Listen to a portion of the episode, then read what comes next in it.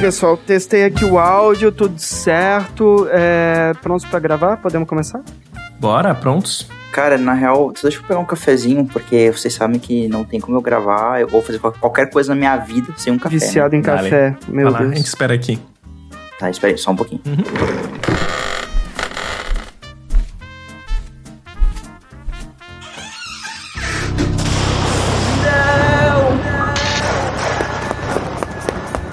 Gente, acabou o café, fudeu, eu não posso mais gravar. Como é, como é que eu vou viver sem café? Como é que eu vou trabalhar? Como é que eu vou respirar?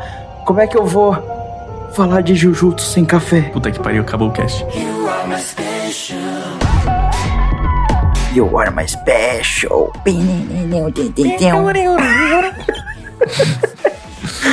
É, gente, vai ser o jeito a gente gravar Jujutsu sem café. Eu vou tentar, eu vou tentar, eu juro. Preparem suas fichas, porque está começando mais um episódio do Fliperama Nerd. Hoje nós vamos falar sobre o arco de Shibuya de Jujutsu e eu estou aqui reunido com o Bittencourt e com o Hulk e com o Johnny pra gente falar desse arco maravilhoso, continuando e concluindo nossa série de podcasts sobre Jujutsu Kaisen, a segunda temporada. Nós já tivemos um primeiro episódio que lançou no comecinho do ano, só falando sobre o arco do passado do Gojo, e hoje nós estamos aqui para continuar isso e falar sobre o melhor shonen já feito? Interrogação. Não, não, não, teu cu.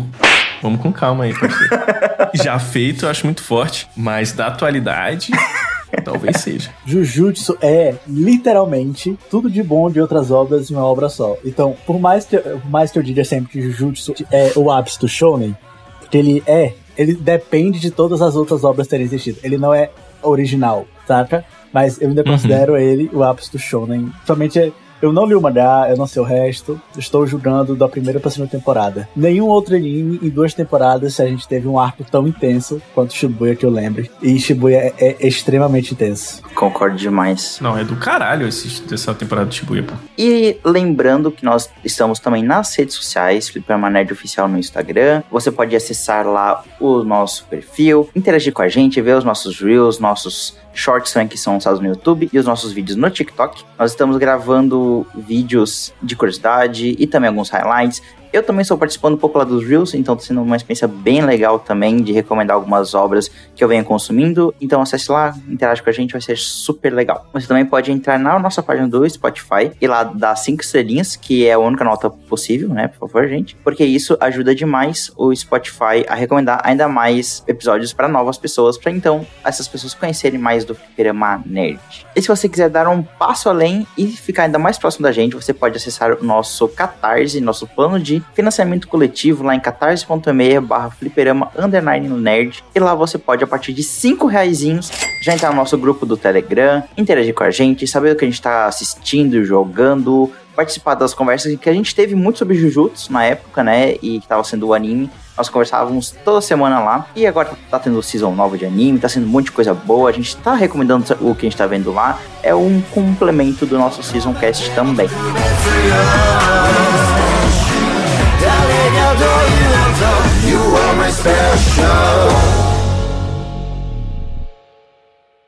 Eu admito, Marrito, nós somos iguais. Eu só queria te rejeitar. Queria fingir que não entendi o que você falou. Mas agora é diferente.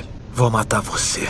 E se renascer como outra maldição, eu te mato de novo. Pode mudar o seu nome, a sua aparência. Eu ainda vou te matar. Não preciso mais de razão, nem motivo. Talvez alguém encontre um sentido no que eu fiz. Daqui a vários séculos no futuro, bem depois que eu morrer. Mas eu já entendi.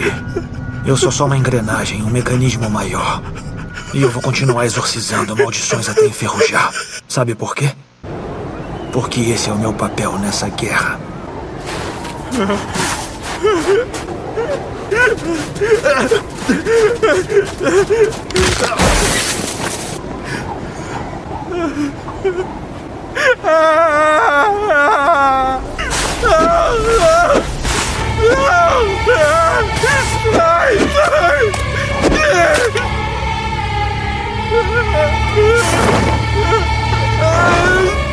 Yeah!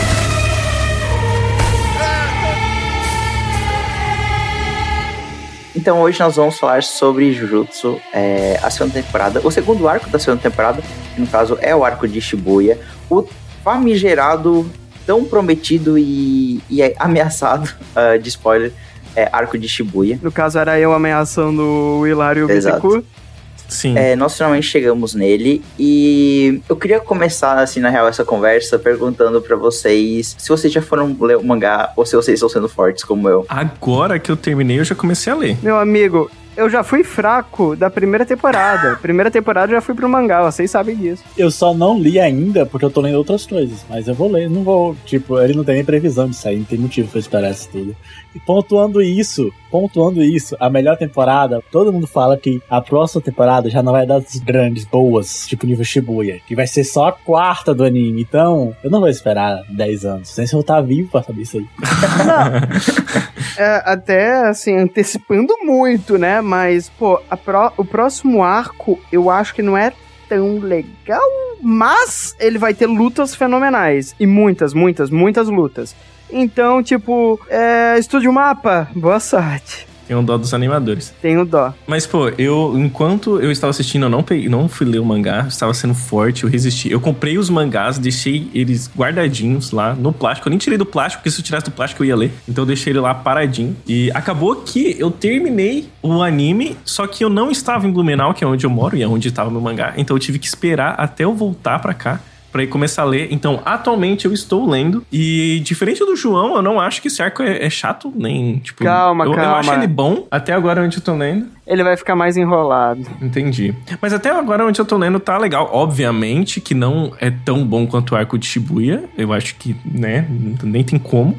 Talvez tenha como mais pra frente, mas até agora não. Mas eu tô gostando bastante, cara. E tá sendo muito bom ler. Eu tô lendo todo santo dia. Pego antes de dormir, entre reuniões de trabalho e coisas assim, eu sempre pego pra ler. E, cara, Jujutsu é bom demais, tá louco? Eu tô atualizado no mangá e tô nessa parte que o Hawking tá falando que ah, não a próxima temporada, mas a quarta temporada que vai ser incrível. Eu tô dentro do que seria essa quarta temporada que ele tá falando. É, lembrando que um dos motivos pelos quais eu vou ler é Estúdio Mapa tem pra ir pra vir Chainsaw Man, tá? Eles vão fazer.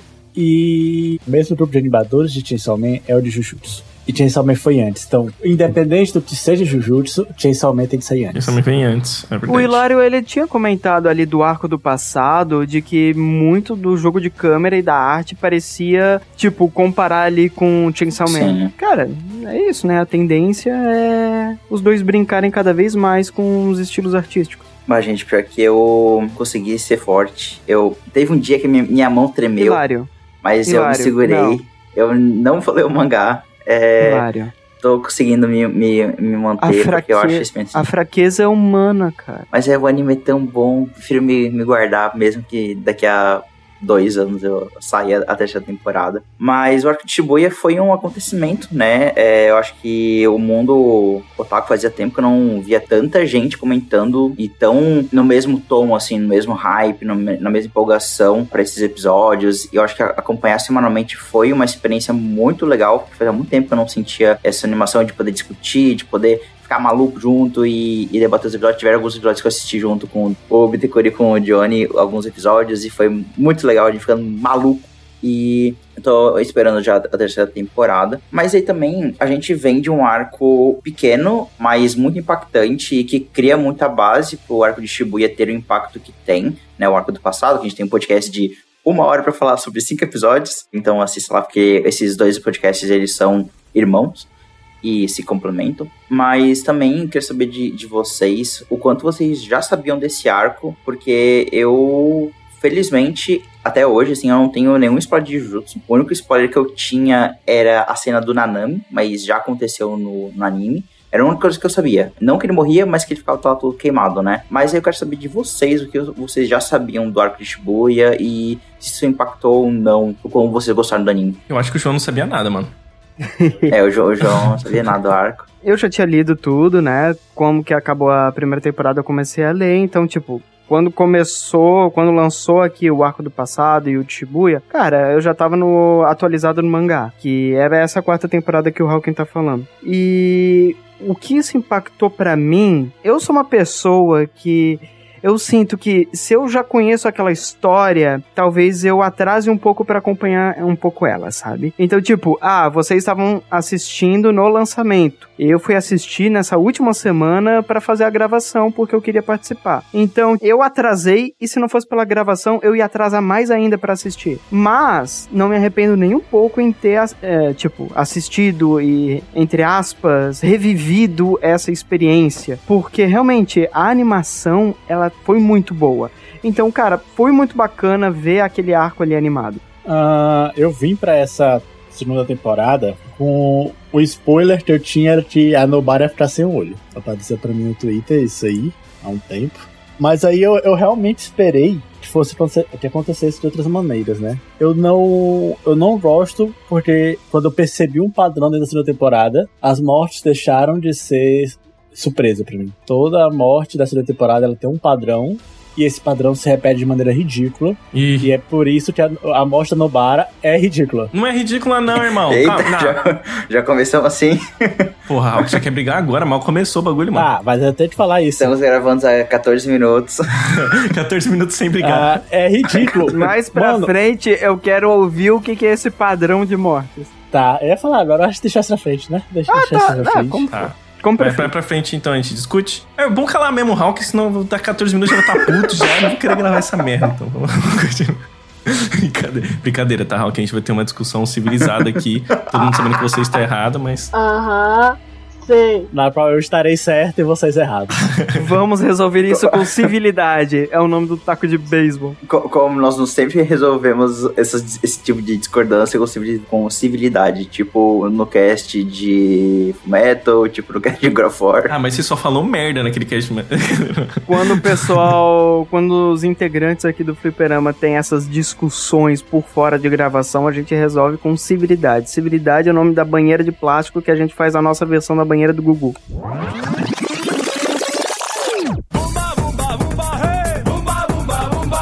que isso? Mas tudo bem.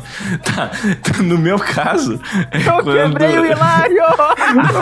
o Douglas ficou em choque, mano. Meu Deus. Tá, enfim, no meu caso, não, eu não recebi nenhum spoiler. O único spoiler, nossa, bem atrás, porque isso não é spoiler, é que o João e todas as outras pessoas que leram o mangá falaram, tipo, nossa, vai morrer gente pra caralho, se preparem, vai morrer gente pra caralho. Então aparecia o personagem, contava um pouquinho da história dele do passado, eu falava, beleza, esse personagem vai morrer. Quando começou a aparecer o Nanami lá, eu falei, ok, o Nanami vai morrer aqui. Não queria, não gostaria, não gostaria, porque eu amo o Nanami. Mas eu falei, porra, ele é fraco, ele tá se metendo no meio da- dos bagulhos especial. Ele vai morrer, tá ligado? Caralho, ele vai morrer. não é tem fraco, como. porra!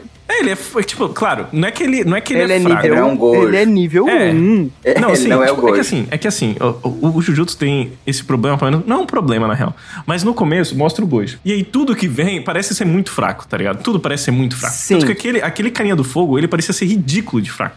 Não, mas E- não é. Então, e não é. Então, tipo, eu olhava na Nanami e eu falava, porra, o Nanami é um merdinha, ele é um fraco. Não merdinha, né? Perdão, Nanami, tu é foda. Caralho. Mas você é muito fraco, tá O ligado? Não, porra, virou eu vou- hater do nada. Eu vou Brincadeira, não brincadeira. é o. Nanami, eu te amo, Nanami, é brincadeira. Mas, porra, ele parecia ser fraco. Aí eu falei, mano, esse cara vai morrer, tá ligado? Não tem o que fazer aqui. É, o da No- Nobara, eu desconfiava. Daquela menina, daquela menina que tem o cabelo azul cortado da espada, que é pobre, eu, e eu falei, mano, essa menina vai morrer. Infelizmente, eu Eu gosto jurava muito dela. ela ia morrer. Ela morrer. Ninguém Ainda bem que não lembra morreu. o né? nome dessa menina, só lembra que ela é, É. pobre, só. Mas, Ela é é, pobre. Eu gosto muito dessa personagem, ainda bem que ela não morreu. E eu, eu quero defender aqui. Eu quero defender aqui. Se eu fosse o Mekamaru, eu faria a mesma coisa. Eu, eu falo tra Não, cara, eu tranquilidade. não gostei dessa parada do Mecha- Mekamaru. Esse daí eu vou reclamar, hein? Esse daí eu vou falar mal. Novo, novo. Sasuke, Hawken ou Mekamaru? Não, ele não foi Sasuke, não, pô. Mano, eu faria tranquilamente o Mekamaru fez, pô. Tipo, eu abdicaria de uma coisa pra poder ter um corpo normal tranquilamente. Qualquer pessoa naquela situação do Mekamaru, Uhum. se tivesse a possibilidade de ter um corpo normal, ele faria. depois, depois eu vou fazer um, um comentário sobre o Mekamaru Maitokobai. É, eu também, eu quero reclamar depois. Mas enfim, Não, não é recebi reclamação. spoiler. O único spoiler também, assim, meio que eu recebi, mas nem foi relevante, é que dentro do colarzinho do todo lá tinha o, o a idol dele e o Itadori, tá ligado? Esse daí também eu recebi esse spoiler, mas, tipo, mano, é irrelevante, tá ligado? É, então, cara, ainda bem, graças a Deus, que eu passei bem ileso, assim, nesse arco e foi a melhor coisa possível, porque toda surpresa que foi aparecendo explodia, assim, tá ligado? Muito, muito Eu bom. ri, eu ri tanto desse colar, porque quando ele vai enfrentar a maldição, ele dá um beijinho, como se estivesse beijando assim um, o santo, sabe? E daí depois abre e é Idol e o Itadori. Ah, deu... ah não, cara. Devo dizer que eu gosto muito da ideia do todo, de ter a foto da Idol no, no colarzinho. Eu vou, se eu aparecer um dia com, com um pingente do nada que tem foto dentro, é alguma Idol de K-pop. Não, me desculpa, não tem um pingente daquele tamanho que caiba todas as suas idols. É verdade. Tu não, vai estar aqueles rappers com calota de carro no pescoço. Mas vocês têm que entender que tudo isso é amortizado pelo fato dele ser forte, pô. Ou seja, você quer ter um colar de idol, você tem que ser forte, pô. A vida é assim, é uma Tem que balança. ser bombadão, é verdade. Vamos lembrar, o Todo enfrentou a carreata lá dos mil yokais, sei lá o nome daquela caramba. Furacão. É, o, o Carreta Furacão dos Mil Yokais lá do filme Zero. Ele enfrentou sem utilizar a técnica dele. Ele foi só na porrada. Caralho, bicho é brabo, né, mano?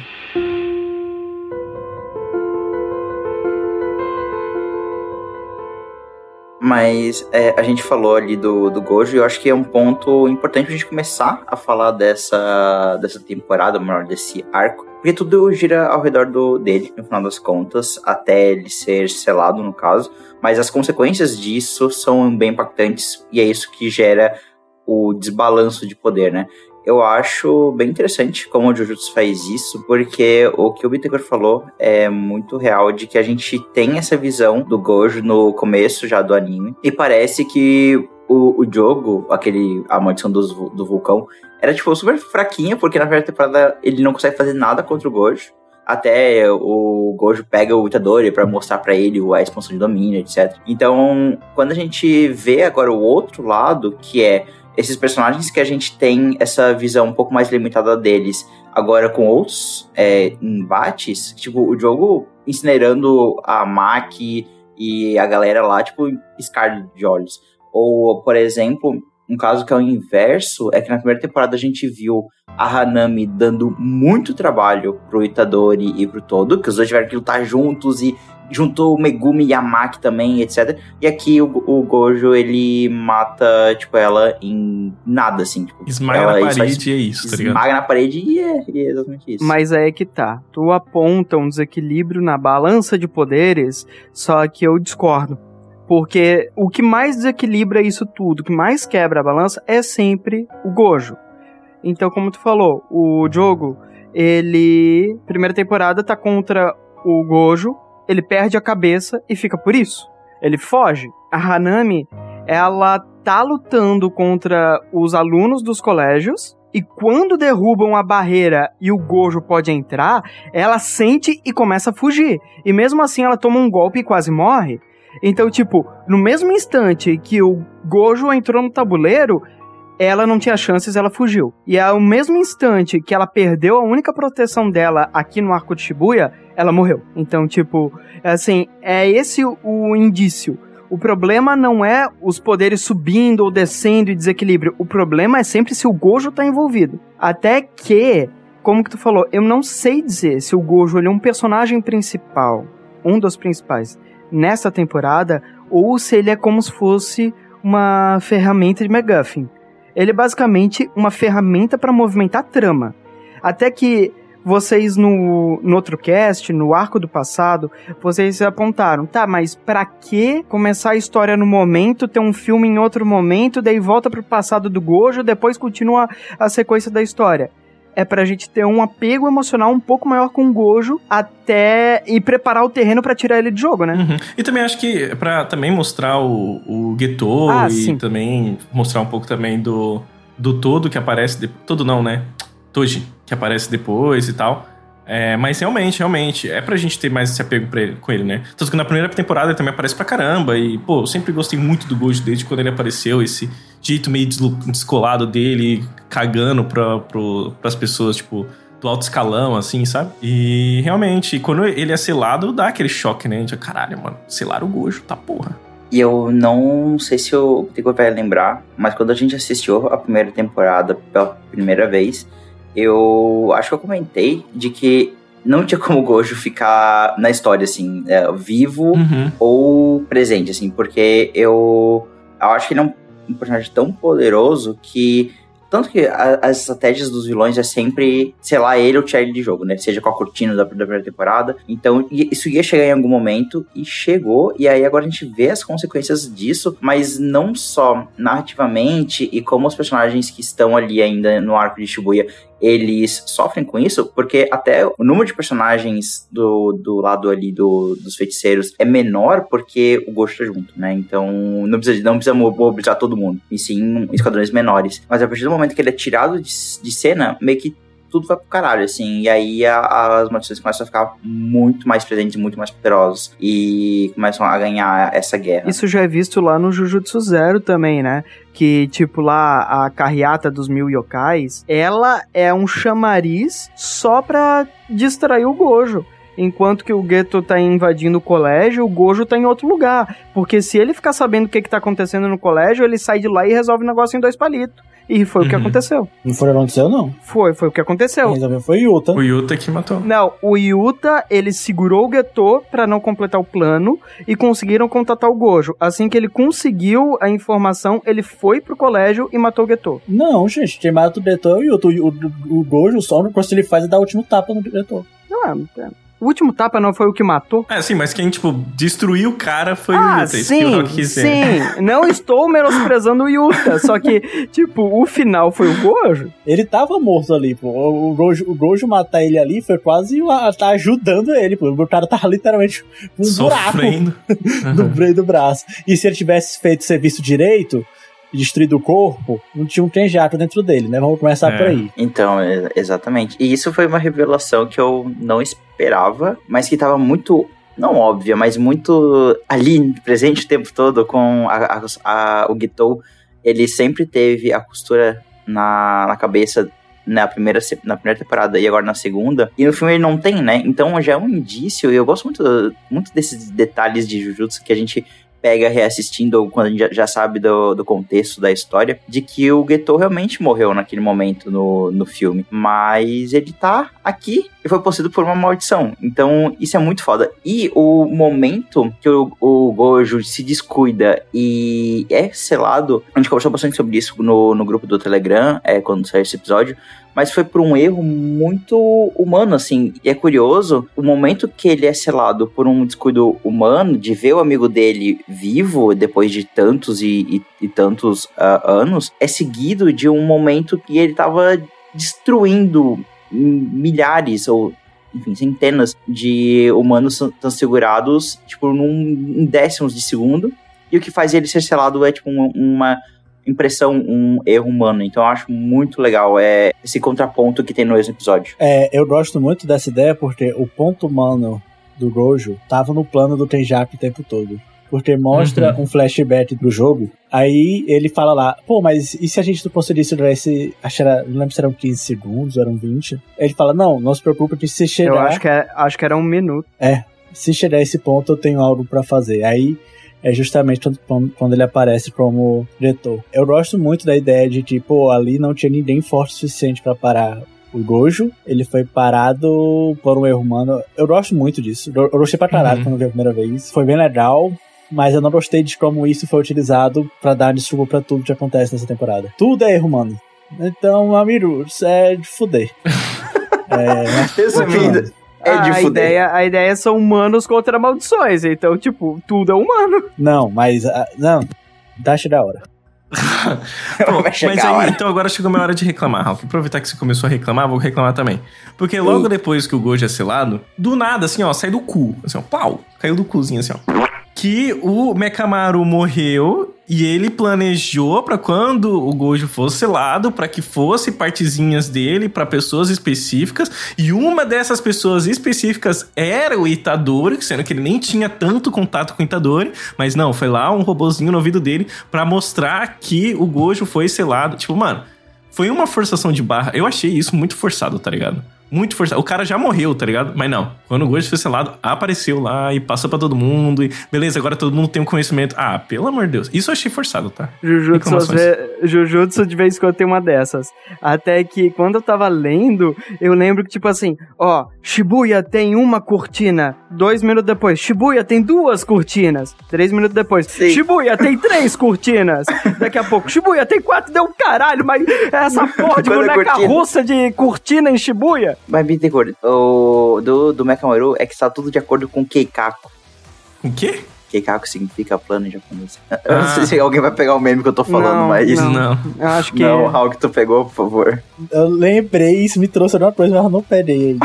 Não, eu- Tá bom. Me trouxe memórias. Ah, eu eu só tentei fazer uma piada aqui, mas, mas eu não gosto dessa parte do Mekamaru. Acho que é a única coisa na temporada que eu não, não curto muito. Uhum. É, e a questão das cortinas, isso é algo que a gente já falou um pouco no arco do passado, mas como o Jujutsu às vezes complica as coisas, sendo que não precisava ser tão, ser tão complicado, né? Às vezes. Porque tem esse plano de Shibuya das cortinas, e não, porque tem uma cortina pra prender o Gojo, uma cortina pra prender as pessoas, mas aí tem um espaço entre as cortinas, tem outra cortina. Eu, eu tava tipo assim, gente, mas o que, que tá acontecendo? É, é um negócio que eu adorava, que quando eu tava lendo, eu ia pros, uh, pra seção de comentários das páginas, e daí a maior parte dos comentários era, cara, legal, não entendi nada, mas tá bonito, legal. Não, mas essa parte da cortina, assim, não me incomodou, não. Eu acho que o que realmente me incomodou no, nessa temporada, a única coisa, na real, que me incomodou, foi esse esquema do Mekamaru, cara. Eu achei muita forçação de barra. Tipo, ah, entregar logo pro Itadori. E, tipo, porra, mano, nada a ver, tá ligado? Do O Neida. cara nem tinha tanto contato com o Itadori, mano. Não, ali ele justificou, ele tem toda uma pequena justificativa pra cada um, né? Foram três marcas daquela ali, uma que ficou dentro do próprio metrô, exatamente no lugar pontual e Onde o Gojo perfeito. foi selado, É, tá pra ligado? ver, pra ver a câmera lá, pra ser a câmera. Foi o lugar perfeito pra ser câmera. A outra foi pro Itadori por motivos de, cara, esse rolo tá acontecendo há alguns meses. Tu entrou depois disso, então acho que tu não tá envolvido, não. E o outro foi pra menininha de cabelo azul pobre lá por motivos de a gente já sabe, né? De coração, ele, ele amava a menina. Ele era o último É, romântico. ele, ele amava Ele é um romântico morto. Mas, sei lá, cara, eu. Essa parte em si eu não gostei. De resto eu gostei, sim.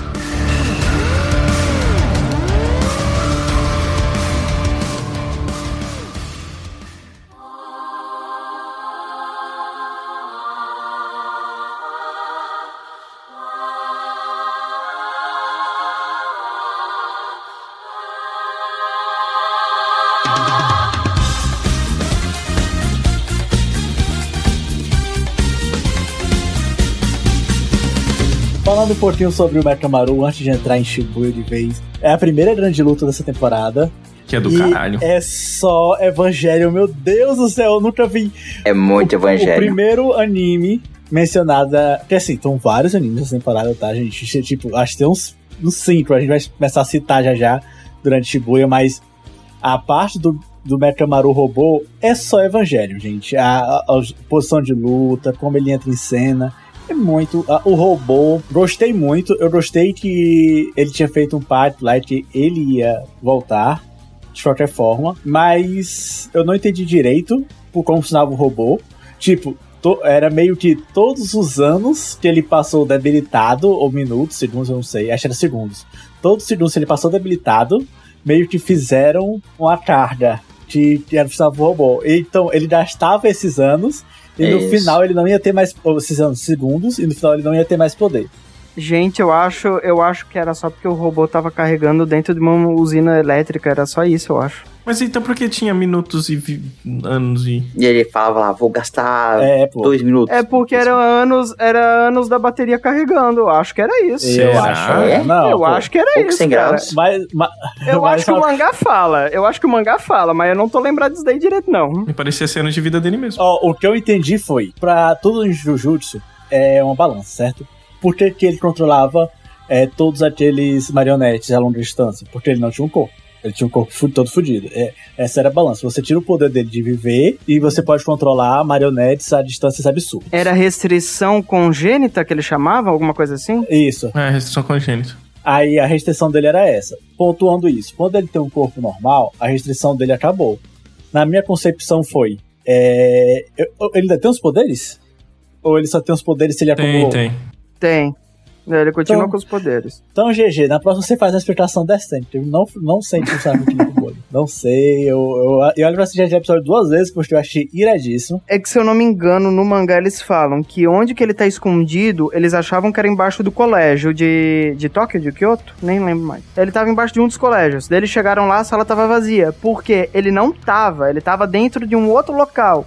O esconderijo real dele era dentro de uma hidrelétrica, por isso que tinha aquela represa. Então ele recarregava a energia do robozão pela hidrelétrica. E aqueles anos era o tempo de bateria que tinha. Acabava aquilo ali, acabava, ele não ia conseguir controlar o robozão. Mas ele tem a restrição congênita que, quando tu coloca limites, quando tu se dificulta, você aumenta alguma coisa do seu poder. Então, como que ele dificultava tudo da vida dele, a existência dele era uma dificuldade, então o poder dele era super forte. O poder dele é controlar marionetes.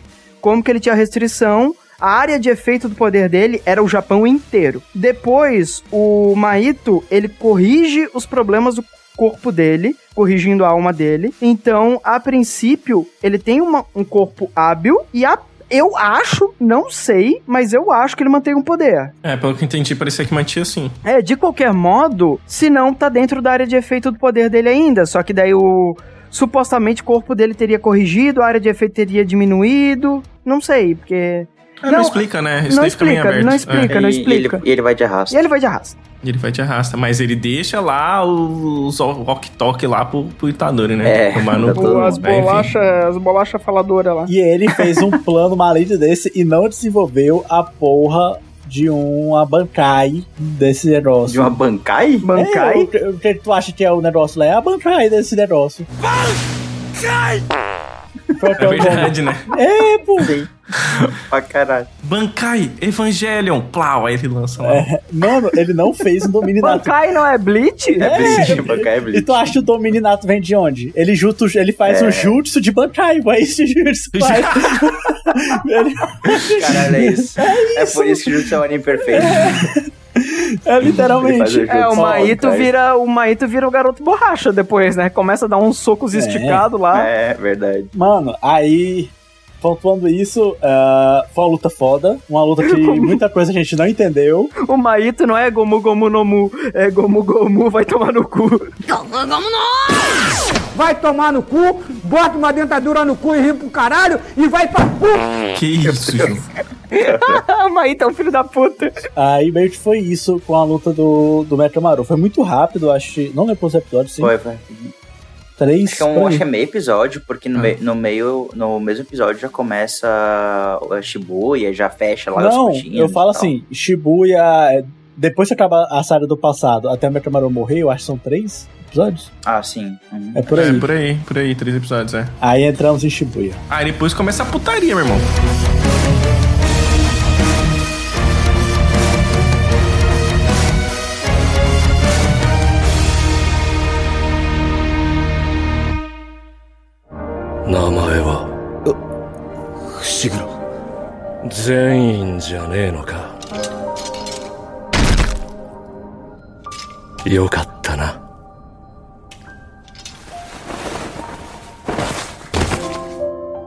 E outro ponto que eu gostei bastante dessa temporada, assim, é que eu não esperava. Foi totalmente uma surpresa, assim. É que o Toji volta e eu ficava, gente, como assim? Mano, isso Como foi assim? do caralho. Porque foi muito foda. E, cara, que safadeza, assim. Porque, assim, ele é apresentado no arco do passado. E aí eu acho que isso fecha ainda mais com o arco do passado ser o começo dessa temporada. Porque a gente é apresentado a ele no arco do passado, a gente vê o quão foda ele é, o quão perigoso ele é, e o, o quão o Gojo teve que se quebrar para poder derrotar ele e ficar doidão lá, como a gente falou bastante no nosso outro episódio. E aí, quando ele morre, a gente tem como telespectador, a gente meio que tem aquele alívio de tipo assim, caralho, Deus sabe, acabou, pô. E aí ele, e aí ele volta, é, possuindo ali o, o corpo é, daqueles mestres de maldição, que são meio qualquer coisa, mas é, é legal porque ele, ele usa o corpo e volta, e quando ele volta, dá um cagaço. Dá, cara. Que eu, que eu me arrepiei Cara, o- inteiro. aquela cena, aquela cena eu achei tão incrível. Ele, tipo, dando um passo, assim, e quando ele termina o passo, ele tá no outro lado, tá ligado? Como se, tipo, Ah, ele fosse ah. super, super... É que ele é, né? Super rápido, assim, tipo... E ele chega atrás da velha e mata a velha, e só mostra, tipo, o sangue e o...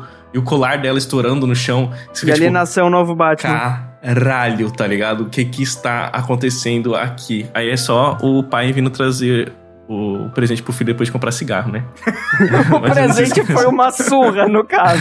Isso aí. Filhão, vamos ver se você aprendeu aqui, ó. Voltei pra te dar uma porrada aí. Fica Mano, ah, eu lembro que quando eu tava lendo, a sensação foi tipo, ok, temos feiticeiros, temos maldições, mas agora fudeu. Todo Uhum. mundo Sim. vai morrer nessa bagaça. Sim, cara, eu, ti- ô, eu tive o mesmo sentimento. Eu falei, mano, a única pessoa que conseguiu parar ele no passado e ainda mo- quase morreu pra ele foi o Gojo, tá ligado? Agora o Gojo tá selado. Esse filho da puta tá indo tá nas ruas, tá ligado?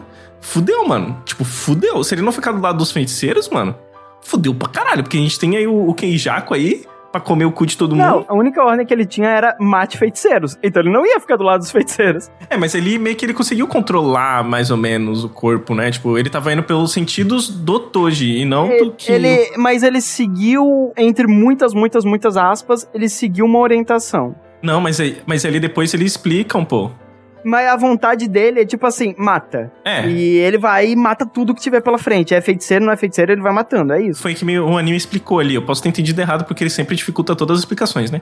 Mas, tipo, o, o carinha tinha meio que pegado o corpo dele pra matar os feiticeiros. Só que aí depois, quando ele tomou posse do corpo, ele só tava pra, tipo, matar o mais forte, né? Ele só queria lutar, ele queria Eu matar. entendi isso Tanto também. que ele foi logo de cara lá, entrou lá no domínio, matou o bicho peixe lá, monstrão. E aí depois que ele foi atrás do filhão, né? Falou, filhão, vamos dar um passeio aqui, vamos na mão do pai, vamos, vamos, vamos conhecer Shibuya. Mano, me incomoda muito essa luta do peixe. Incomoda? Você tem a. Por quê? Me incomoda. Porque Mano. você tem a. Hulk, tu fonte tá do- muito puto.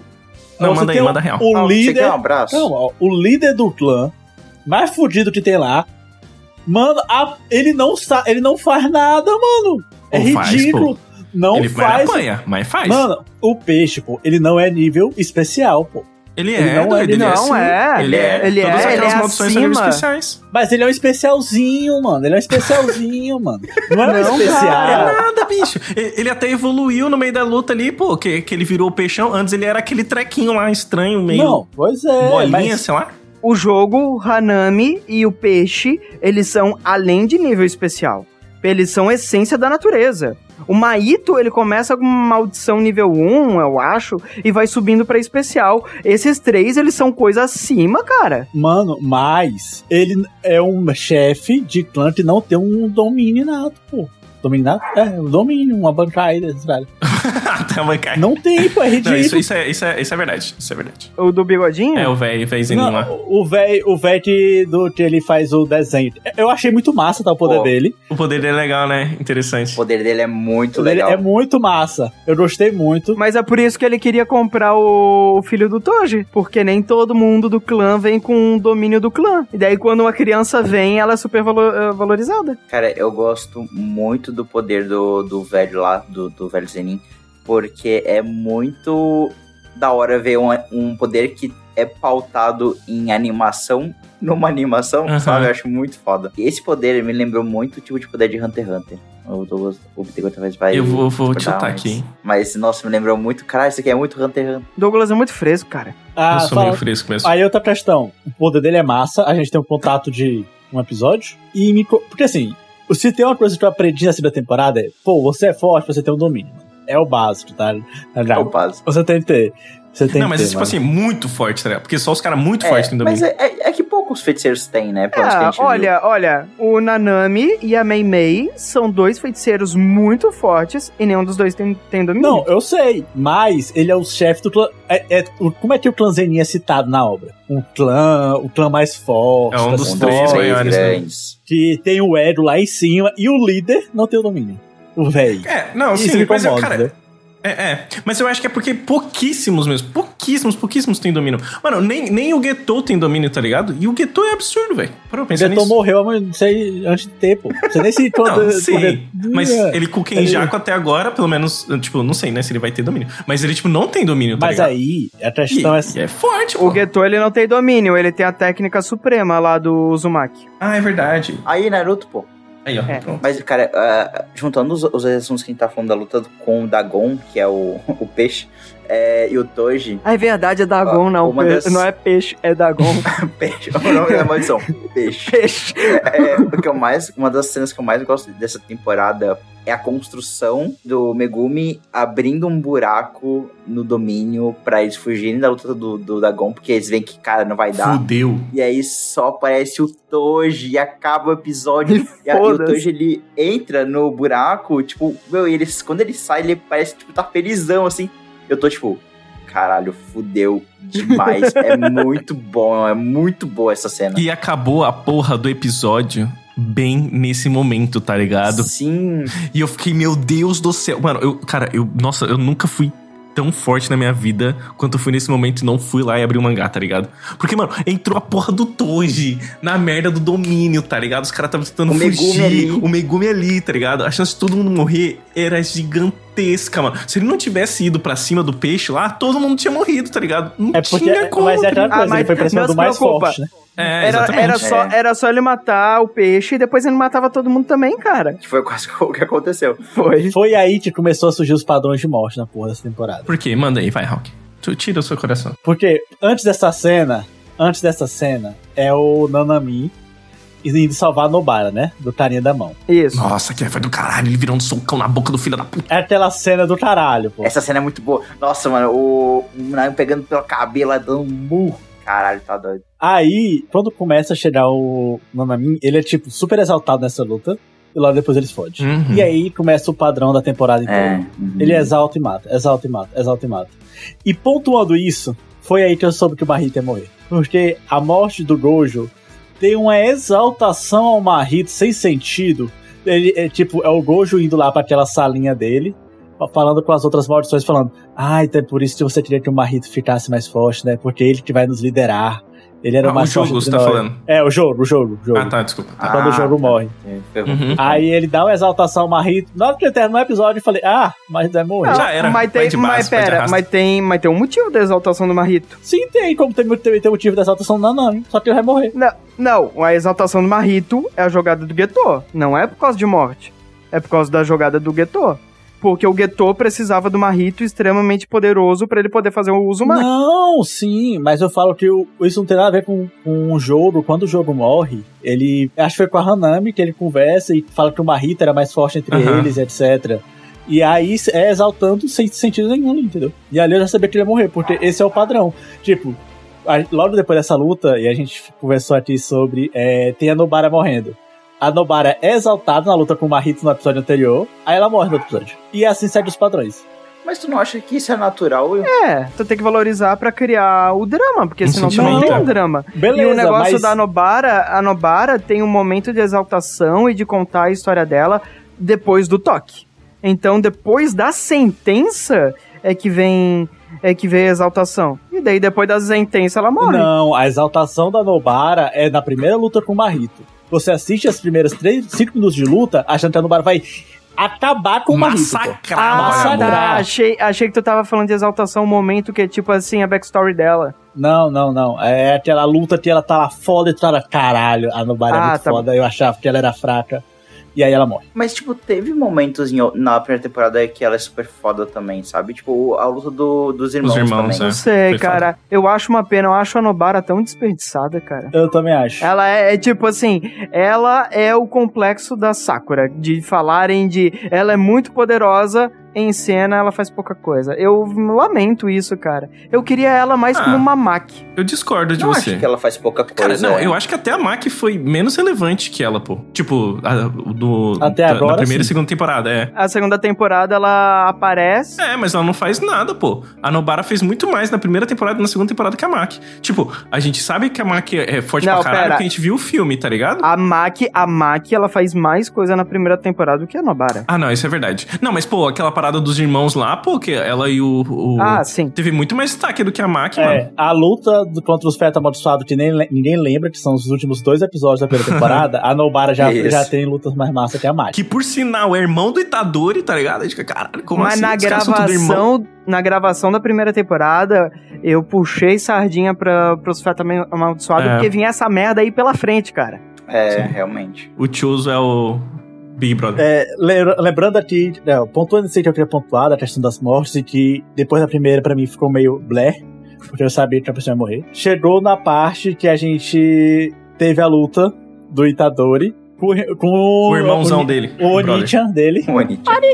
Aquela é a melhor luta do anime. Luta de banheiro, cara. Luta de banheiro Cara, na nossa, violência cara. franca. Foi.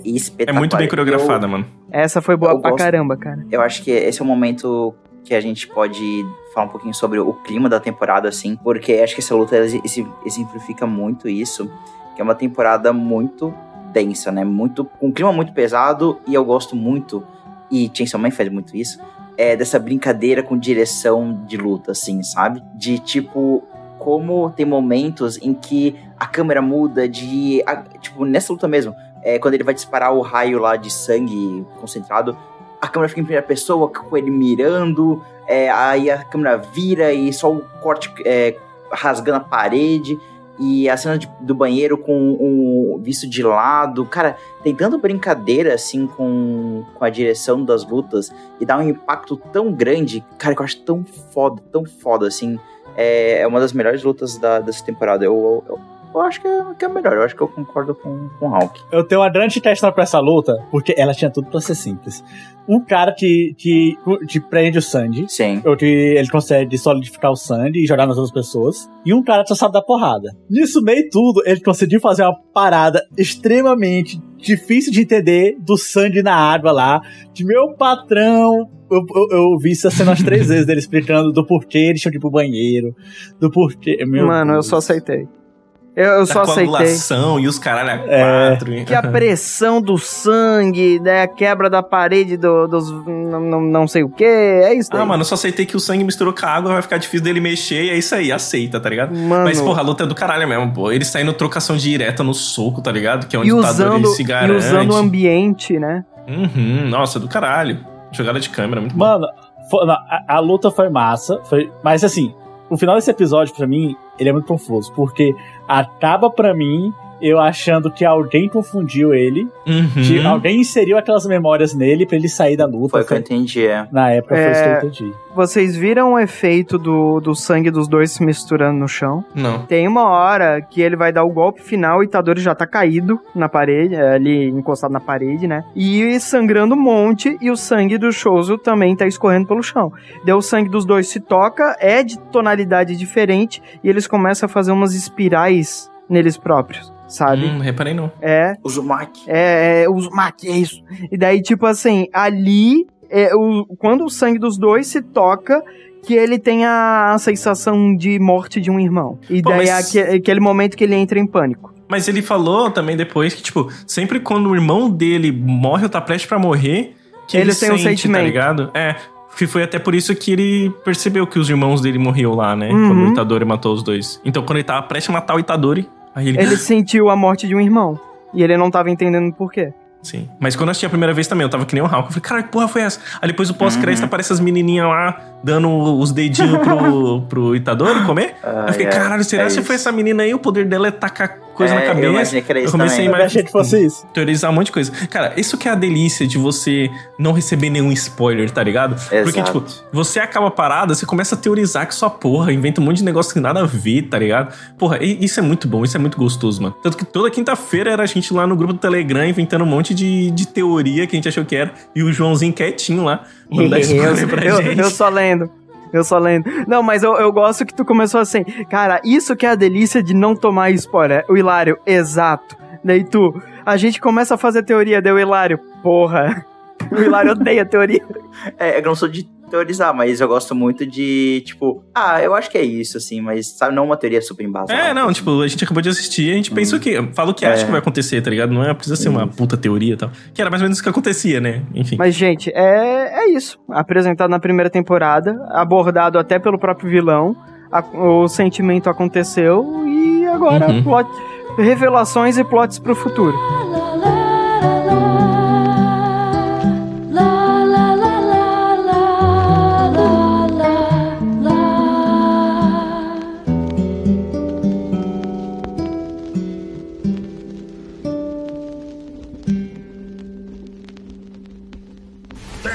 Máxima. Meteoro! Anda! Vamos dar fora daqui logo! Parados. Isso que eu vou dizer vale para todos num raio de 100 metros. Ninguém vai mover um músculo até que eu diga livre. Matarei qualquer um que desobedecer, obviamente. ainda não. Calma, ainda não.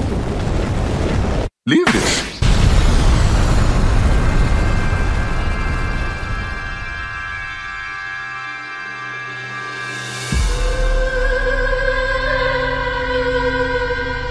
E, cara, e foi logo depois disso que chegou o nosso queridíssimo Sukuna lá pra Então, Aliás, eu, balão.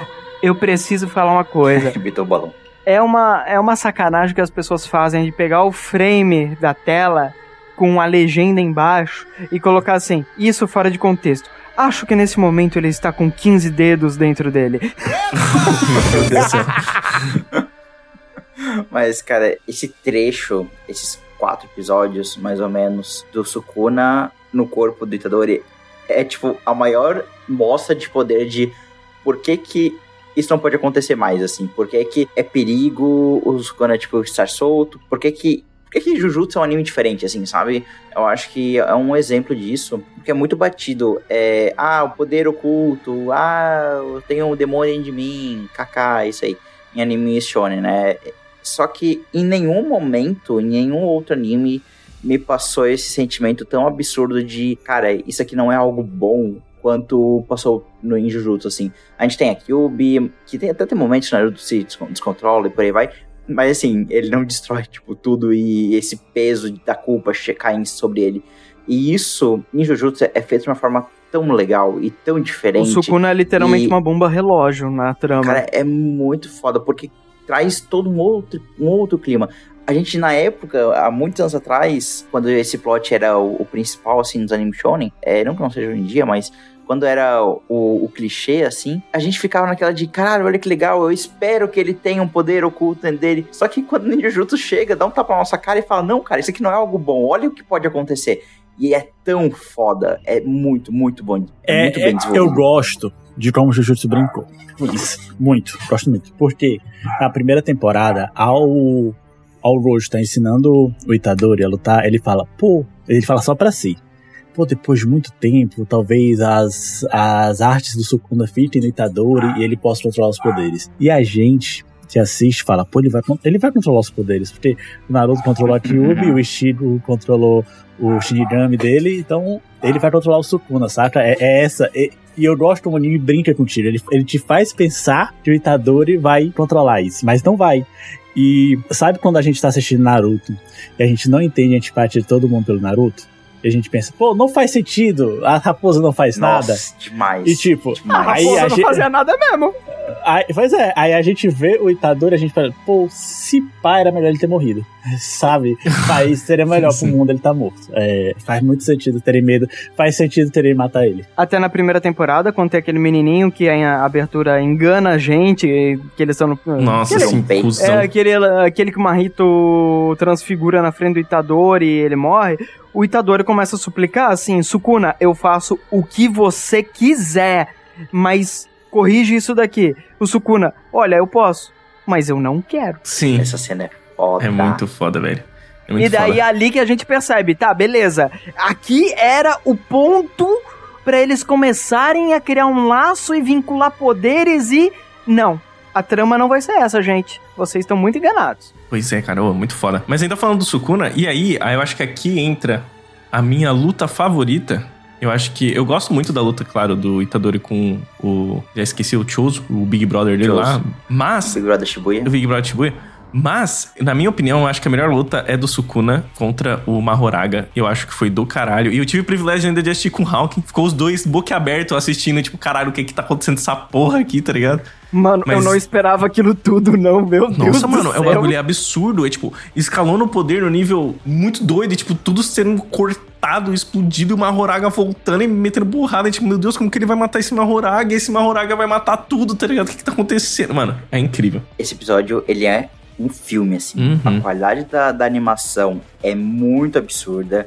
É, tem muita cena muito fluida. A gente tem o, o primeiro vislumbre dos poderes do, do Sukuna de cortar as coisas, pelo menos foi isso que eu entendi. Mas também tem até, de novo, a direção, assim, é tão diferente, porque é, esse episódio ele tem aquelas barras em cima e embaixo do episódio, que dá aquela sensação de cinema. Tem uns planos sequência de poder tão absurdo e uma luta tão, cara, tão bem coreografada que destrói a cidade toda, basicamente. Que é muito foda. E também responde uma pergunta que a gente tem lá, desde o episódio 6 da primeira temporada, que é o que, que o Megumi ia fazer quando o Itadori morre. E aí a gente agora descobre que ele tinha esse poder, né, de invocar o Mahoraga. Ele começa a fazer a posição de mãos e o Sukuna começa o diálogo, né? É isso. Mas na verdade, Sukuna já tinha mostrado o poder de corte na primeira temporada, nesse mesmo arco ali do centro de detenção, tá? Mas eu acho que agora que ele explica, entendeu? É. Não, é que Mas- tipo assim, sair cortando, ele saiu cortando o ambiente e aquela maldição lá também. Mas, cara, eu achei muito bacana, tipo assim, o tamanho e o impacto das coisas, daquela luta toda. Mesmo lendo o mangá, eu não esperava que era tudo aquilo ali, não tinha entendido que era tudo aquilo ali, pelo O menos. mangá é menos, né? Eu não sei, cara, eu já nem tenho mais lembrança, mas eu- a a sensação que eu tenho é não me pareceu ser tudo aquilo, sabe? Não pareceu atingir aquele tamanho. Mas pelo menos é o que eu tenho de lembrança, não voltei e reli, né? Só que da animação me dá uma pequena estranhada, sabe? Eu tenho uma certa estranheza com aquele jeito que a animação é, que é muita, muitas formas, muitas cores simultâneas, tudo se movendo junto. Me passa uma impressão ali daquelas lutas gigantescas de Mob Psycho e que, e que eu estranhava lá também. Não eram os, os momentos que eu mais gostava, sabe? Mas, tipo assim, aquela luta ali eu, eu entendi que é beleza, não precisa mais fazer sentido o que eu tô vendo, é destruição. É isso que eu tenho que entender. E era uma delícia. Então, assim, chegando nessa parte do Sukuna contra o Mahoraga, eu gosto muito que a gente finalmente tem dois, duas certezas aqui. Primeiro, que a maldição, maldição não, mas o poder do Sukuna, né? É o que ele tem domínio, que ele nasceu, né? Porque todo mundo de, de Jujutsu, pra você ter você tem que nascer com ele, é cortar as coisas. E o domínio dele é uma área enorme, gigante, tamanho, nossa, sei lá, metade, um quarto de Shibuya, e que tudo lá dentro é cortado. Foda-se. Você tem noção que desse domínio. Isso é ridículo. Isso é um domínio Mas ridículo. não é, mas não é o domínio dele. Aquele lá é o domínio, pô. Não, É o o, domínio. domínio, o domínio dele apareceu na primeira temporada. Aquele ambiente escuro que ele projeta aquele, aquele casebre, aquela sepultura, sei lá, cheio de ossos, e ele corta tudo lá dentro. Ali o que ele fez foi uma evolução do domínio. Ele deixou o domínio aberto pra poder aumentar a área de Ah. efeito. É isso que ele fala. Que É, escroto. é de é. novo, aquela, Meio aquela regra de você se prejudica pra aumentar o seu poder. A- a prejudicar ele era sacrificar o acerto garantido e garantir que o domínio estava aberto para as pessoas poderem fugir do domínio. Enquanto isso, ele aumentava a área de efeito e destruía tudo lá dentro. Entendi. Ele fez um upgrade, ele fez um upgrade no domínio dele, cara. E eu gosto muito, assim, é, do impacto que isso tem é, no anime e na abertura, né? Porque depois desse momento da destruição de Shibuya pelo domínio dele, a abertura muda e aparece o buraco lá de Shibuya. Mas também o impacto que isso tem no Itadori, que é uma das cenas mais impactantes dessa temporada do Itadori quebrando e vendo o que ele fez, né? É mesmo que o, o Sukuna que tava tava no controle, mas o corpo ali dele, e eu acho que isso traz discussões tão interessantes pra anime sobre o personagem do Itadori, de que talvez realmente, como a gente falou antes, talvez ele teria sido melhor ele ter morrido no primeiro episódio, quando o Gojo fala sobre a execução dele, porque ele estar vivo é um perigo pro mundo e não só milhares de pessoas morreram ali em Shibuya, mas aí ele perde também os amigos dele ali é, que são estavam próximos, né? A gente tem a morte do Nanami nesse momento, que é uma morte bem impactante. A gente tem a morte da Nobara, que a gente vai falar daqui a pouco. A gente tem o, o, o todo se quebrando inteiro pra isso. Então, Todos quebrando momento, todo. O todos quebrando todo. E eu acho muito legal e muito foda essa construção dos, desses episódios, porque é o Itadori quebrado, se culpando por tudo. Chega alguém pra ajudar. Essa pessoa se fode. Aí ele começa a se quebrar de novo. Aí chega mais outra pessoa pra ajudar. E ele vai lá e a pessoa morre ou, ou se perde, né? Ou todo perde a mão e acaba todo fudido. Então, é esse ciclo de o Itadori, ele se sente cada vez mais culpado, cada vez mais impotente sobre tudo que ele pode fazer, mas ainda assim ele tira forças para derrotar o Mahito. Quando ele vai derrotar o Mahito, ainda tem a, a parte do Uzumaki. Então, todo esse ciclo do, de falhas do Itadori é muito impactante para o que ele representa para a série, para o futuro, para na personalidade dele. E eu estou ansiosíssimo para ver como isso vai se desenrolar. É, só an- antes da gente parar de falar do Sukuna, eu quero relembrar de uma cena que eu acho que é uma das cenas mais fodas que tem de- dessa temporada, Do pô, jogo. que é quando ele tá lutando contra o jogo, e aí o jogo lança um meteoro, e ele chega no meio da galera lá e fala assim, ô, vocês aí, ó, ninguém se mexe, tá? Eu vou contar Essa aqui até um pouquinho. Perfeito. Se, cara, se vocês se mexerem agora, eu vou te matar, tá? Então fica paradinho aí, quando eu falar que vocês podem sair, vocês saem. Aí ele fica esperando o meteoro chegar bem perto, ele bate a palma e todo mundo corre, tá ligado? Cara, eu achei isso tão foda, porque isso mostra tanta personagem do genial. Sukuna, assim, bem sádico, filha da puta, assim, tipo... Cara, eu quero que vocês se fodam, tá ligado? Tipo, vamos brincar aqui com vocês, aproveitar que vocês aí estão quase pra morrer mesmo.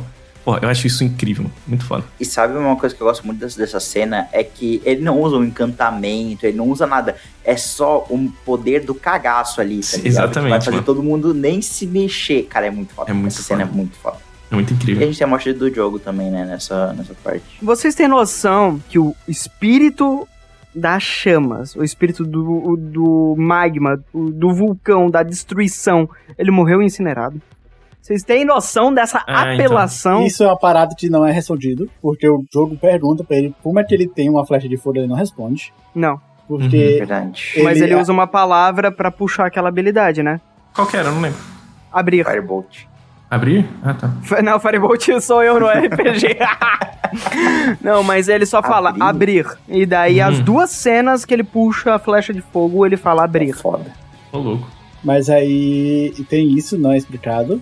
Como- Porque, Uhum. assim, teoricamente, ninguém pode ter dois. Cara, não, eu não queria usar o nome poder. Eles falam. Você na- é meio que você nasce Maldições, com sei uma, lá.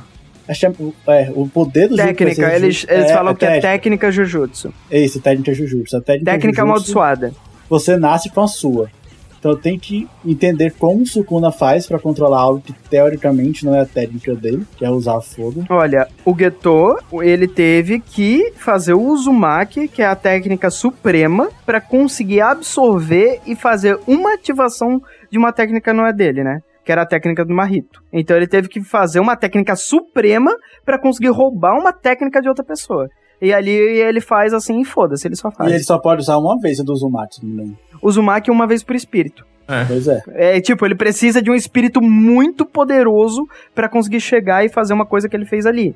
E Caralho. é por isso que ele deixou o Marrito tocando zaralho e sendo odiado. O Geto é tipo Kirby, né? Nossa.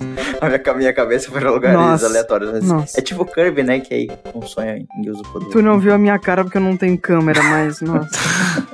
Ai, é- antes da gente E consome passar, pela boca ainda, mas enfim. Ele estica a boca, né? Estica a boca e come ainda. eu gosto Parada. muito Enfim, de como o Sukuna, ele realmente não tá nem aí pro Itadori, porque ele faz questão que ele tá em outro lugar de Aham. Shibuya, ele vai até onde ele fez a destruição e, e volta, deixa o Itadori voltar. Aham. Muito filha da puta, né, mano? E aí começa a música com o Lauter sofrendo e começa a música. You are my special. Muito foda. E outra, ainda tem outra coisa que a gente não comentou, mas nisso tudo, a gente tem dois questionamentos a se fazer. Na verdade, um. Não, não, dois, dois questionamentos. Primeiro, como foi que o Itadori é um feto amaldiçoado? Cara, isso eu, eu- isso eu larguei pra Deus, assim, que eu não entendi nada. Não entendeu? Eu, eu, eu tenho uma ideia do porquê é. entendi nada. Ponto um. Dois. O que porras o Sukuna quer com o Megumi? Ele, sal, ele literalmente ele falou: "O- Você não pode morrer aqui. Ele matou o Mahogara e destruiu um quarto de Shibuya pro Megumi não morrer ali. Eu tenho dois comentários a fazer com coisas que foram apresentadas já até agora. Posso? Peraí, só deixa Não. eu fazer. Só deixa eu comentar antes. Tipo assim, é, eu já sei a parada do. Agora que eu li o mangá, eu sei. Mas eu vou falar o que eu pensei assim que eu assisti, tá ligado? Foi esse o meu pensamento. Eu não achei que ele era um feto amaldiçoado. É, eu não achei que, que ele é um feto amaldiçoado. Eu imaginava que, tipo, ou o pai ou a mãe dele foi ou o pai ou a mãe do, do Shoso, tá ligado? Porque, É, tipo eu assim, pen- eu o- pelo que explicou dos fetos amaldiçoados, eu posso estar meio errado, tá? Então, por favor, me corrija. Mas é tipo assim, tem uma maldição, um humano e mais o coisa lá, sei lá que foi, né? E aí gerou um, um bebê, aí gerou um feto amaldiçoado. Então eu acho que um desses três, talvez, é a teoria que eu tinha, né? Que um desses três era parente, foi, foi pai, mãe, enfim, alguma coisa, do Itadori. Então, O- por isso que, que tipo. eles- O que eles falaram até agora sobre os fetos é o seguinte, né? Dito isso desde a primeira temporada, pelo menos. Nasceu uma mulher lá na era Endo, sei lá o que. Antigamente, nasceu uma mulher que a técnica dela seria conceber crianças vindas de maldições. Um diretor da academia, um líder de clã, não lembro o que que era agora, descobre essa habilidade, ela pede, tipo assim, asilo, ela pede proteção, e ele abusa dela. E é dito que ele, utilizando uma maldição, engravida ela pra criar os, os fetos amaldiçoados. É, em, Isso tipo, foi dito no anime? foi dito isso no anime. É dito que Caralho, é dito que lembrava. esse líder ele abusava dela pra conceber os fetos. E é mostrada a imagem do líder desse anime. Ele tem a cicatriz na testa, a mesma costura do Geto. E o Shoso chama ele, chama o Geto pelo nome desse líder. Ali a gente descobre que é o mesmo cérebro, é a mesma maldição desde a antiguidade. Essa maldição, ela tá projetando os fetos desde a antiguidade. Ele já tá há mil anos em atuação e ele tá fazendo a evolução desses fetos. Já faz um bom tempo. E na primeira temporada, o avô do Itadori, ele critica a mãe dele. Ele diz que meu filho se perdeu depois que conheceu aquela mulher. E é a única coisa que, ele, que é dita sobre os pais do Itadori. Caralho, não lembrava de nada disso. Inclusive, o, o nome desse cara é o mesmo daquele outro Zenin que tem o poder do sangue, né? O Kamo. Sim, é, É, porque é porque o Kamo, Esse ele, é. o Kamo ele ganhou esse nome em homenagem a esse antigo líder. E agora, o que que o Sukuna tá querendo com o Megumi? Quando o Megumi, ele tá pra ativar aquele ritual e ele chama uma Horaga, vem um flashback dele e do Gojo. O Gojo fala assim: "Sabia que os nossos clãs, o Gojo e o e o Zenin, eles estão em conflito há muitas gerações?"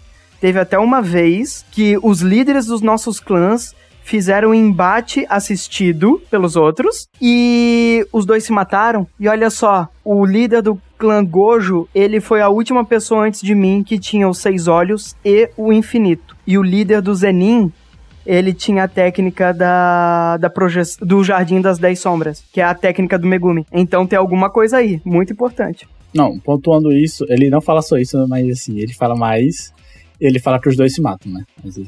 Ele fala, ele fala É. que os dois se matam. E aí o Megumi fala que foi possivelmente foi com uma horada que o cara do clã Zenin conseguiu matar o dos 10 olhos. Gosto muito desse conceito do Mahoraga de que ele pode meio que summonar sem ter dominado o, o espírito e porque aí cria essa rinha de que o Megumi teria que derrotar o Mahoraga, mas tipo, meio que foda-se porque ele só quer que o- ele enfrente Sukuna. Acho legal essa, É que a ideia. essa regra do poder. A ideia é, tipo assim, ah, como tu falou, é uma rinha. Vamos colocar o espírito Uhum. ali e entra quantas pessoas quiser pra tentar derrubar ele. Se Uhum. ele cair, beleza, quem conjurou vai ter ele no seu estoque, né? Vai ter no- ele no seu arsenal. Sim. Mas ele é tão forte e ele só queria, tipo assim, cara, eu vou morrer. solta. Eu vou vai. morrer aqui, mas esse filho da puta aqui, da Vai marquinha comigo. no olho, da faca de mão, ele vai comigo. Não, mas tem outra questão. Ele fala lá, pelo menos de explicação, se o Megumi invoca o Mahorada e o Megumi derrota o Mahorada no X1, ele tem o Mahorada pra sempre. Se o Megumi, com a ajuda de vários, derrotar o Mahorada, ele só tem o Mahorada aquela vez. Ah, tá. Não tinha pego isso. Eu não. acho que é isso. Pode ser também. Poder de Jutsu, né? Jujutsu sendo complexo. Ah, qual é? Olha em volta, cara. Você perdeu a noção do perigo? Seus aliados. Quantos são e onde estão? Eu sei lá. Seus aliados. Quantos são e onde estão? Não se. Ah, Eu tenho que fugir. Seus aliados. Quantos são e onde estão? Já falei que eu não sei.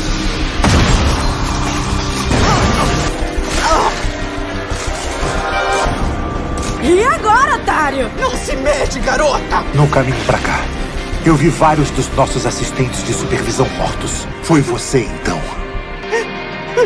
Desculpa.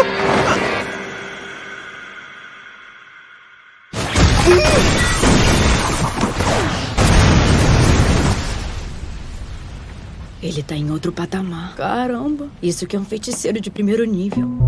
Gente, gente, esse guri com a marquinha no olho é um filho da puta tremendo, ele cara. Meu. Deus. Mano, eu amo o poder dele. Ele é o poder que eu queria ter. O da O sorte. poder dele é muito legal. Ele, mas eles não explicaram direito como que ele recarrega, né? Ele fala assim, ah, pequenos milagres do dia a dia. Só que no mangá eles falam assim, ah, o que, que são os, os pequenos milagres? Ah, tu olhar no calendário e é o dia 11 do mês 11 do ano 11. Tu olhar no relógio é 13 13. Tu e ele deixar a nunca torrada... sabe. Tu do a torrada é cair e a geleia cair pra cima e não pra baixo. Ele não sabe porque a técnica é Ele perde, sacrificar essas memórias pra ganhar uma sorte. É, então você não pode forçar a ter essa sorte aleatória, porque você não sabe que seu poder é isso. É meio que isso. É por, é por isso que ele não entende. E quem explica a técnica é só narrador. É. Uhum. Mas esse cara é muito filho da puta, cara. Mas ele isso. tá o tempo todo falando, meu Deus, como eu tenho sorte, meu Deus, como eu tenho sorte. É só Aham. isso que ele fala o tempo todo, prestando, cabrão. Mas é muito, é muito satisfatório ver ele apanhando Nossa. na Nami e a cada É. porrada que ele toma, some uma marca. É muito bom. Pô, é, é mó gostosinho também quando ele é cortado no meio. Ah, sim. É mó gostosinho quando ele é cortado no meio. Isso é verdade, pô. É que ele, ele continua correndo achando, ah, tá tudo bem. Ah, não, É, mas eu fui acertado. Plac.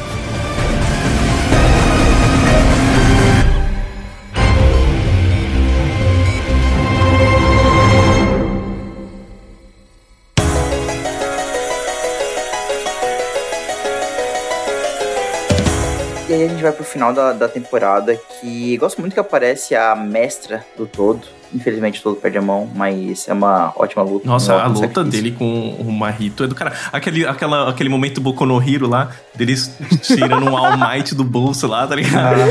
Aquele pra frente, aquelas luzinhas, ele dando É o soco lá, né? Ele, ele os voando em T-pose, parece personagem de, de Cyberpunk. Aquela luta ali, a gente tem três animes sendo homenageados, né? Dois, pelo Hunter menos. x A gente- Hunter pra caralho. É, Ave Maria, o que tem de Hunter x Hunter ali Uhum. não existe, pô. A luta do Bron contra a Formiga foi toda ali. Cara, a posição que ele fez foi igualzinho, mano. Eu falei, caralho, é igualzinho. Ele faz muito, É. muito Sideshow E tem a parada também, né, da, da palma lá do, do todo. Ele acho que ele comenta, né? Tipo, ah, você acha que eu preciso das duas mãos pra bater palma, não sei o quê, o coração e pau. Aí bate. Ah, é, só que no Hunter vs Hunter funciona, né? Porque você pode Só rezar que o no- coração. é. E aqui ele só bate e você ouve a carne dele sendo. E- Ah, é. Não funciona. Na verdade, o funciona. próprio. Depois, o próprio Uzumaki ele é uma referência a outro autor também, né? Naruto, né?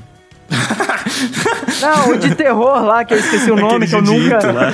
O Jujutsu, isso mesmo. É que eu nunca vou ler ele porque eu sou muito cagado com as obras dele. É o sobrenome do Naruto, né, pô? É, tem... porra. Caralho. Na- Obviamente que Jujutsu se inspirou muito ali pra fazer esse poder. Ainda, né? Pô, ainda bem, como. ainda bem que eu vou te ver hoje, cara. Vou poder te meter um talo.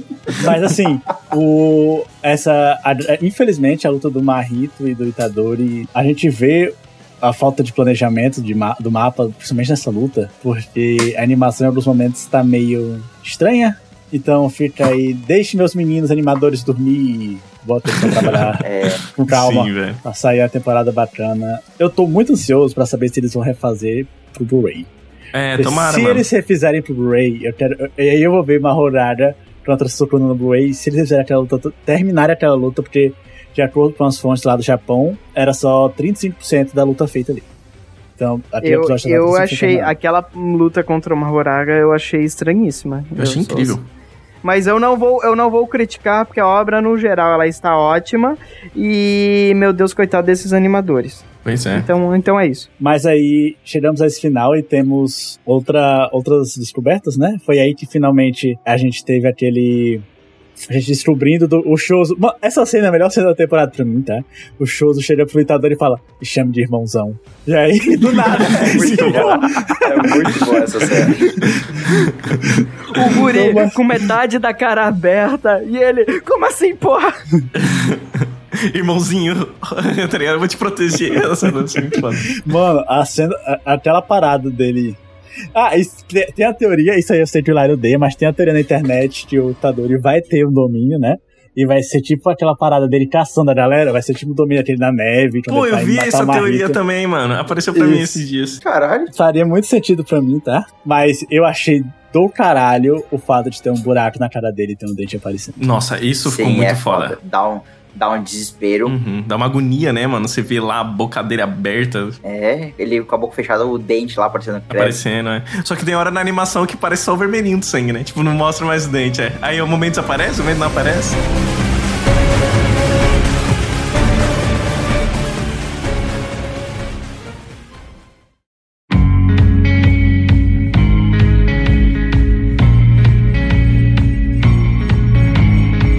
Que marcou pra mim de Jujutsu ser essa obra diferente, né? Pra mim foi o arco de Shibuya, é, porque aqui, tipo, tem a trama, tem algo planejado a longo prazo e se desenvolvendo, e que nem os espectadores, nem os personagens estão sabendo, mas a trama tá rolando e tá planejada e tudo está se ligando. As lutas são incríveis, as técnicas são demais, mas aqui o autor mostra que eu consigo sacrificar de tudo para construir essa trama. Porque todos aqueles personagens que a gente se apegou na primeira temporada, eles viram bucha de canhão nessa temporada, nesse arco. E quem não morreu, às vezes preferiria ter morrido, porque os personagens estão tão quebrados, seja fisicamente, psicologicamente. Então, tipo assim, não tem proteção de protagonismo, cara protagonista aqui é quem mais se fode e que menos ganha. O Itadori é um coitado, meu Deus. N não só ele, tipo, outros personagens da trama que estão junto com ele. Uhum. Além disso, tem uma parada. Agora chegou a hora documental que eu odeio nessa temporada.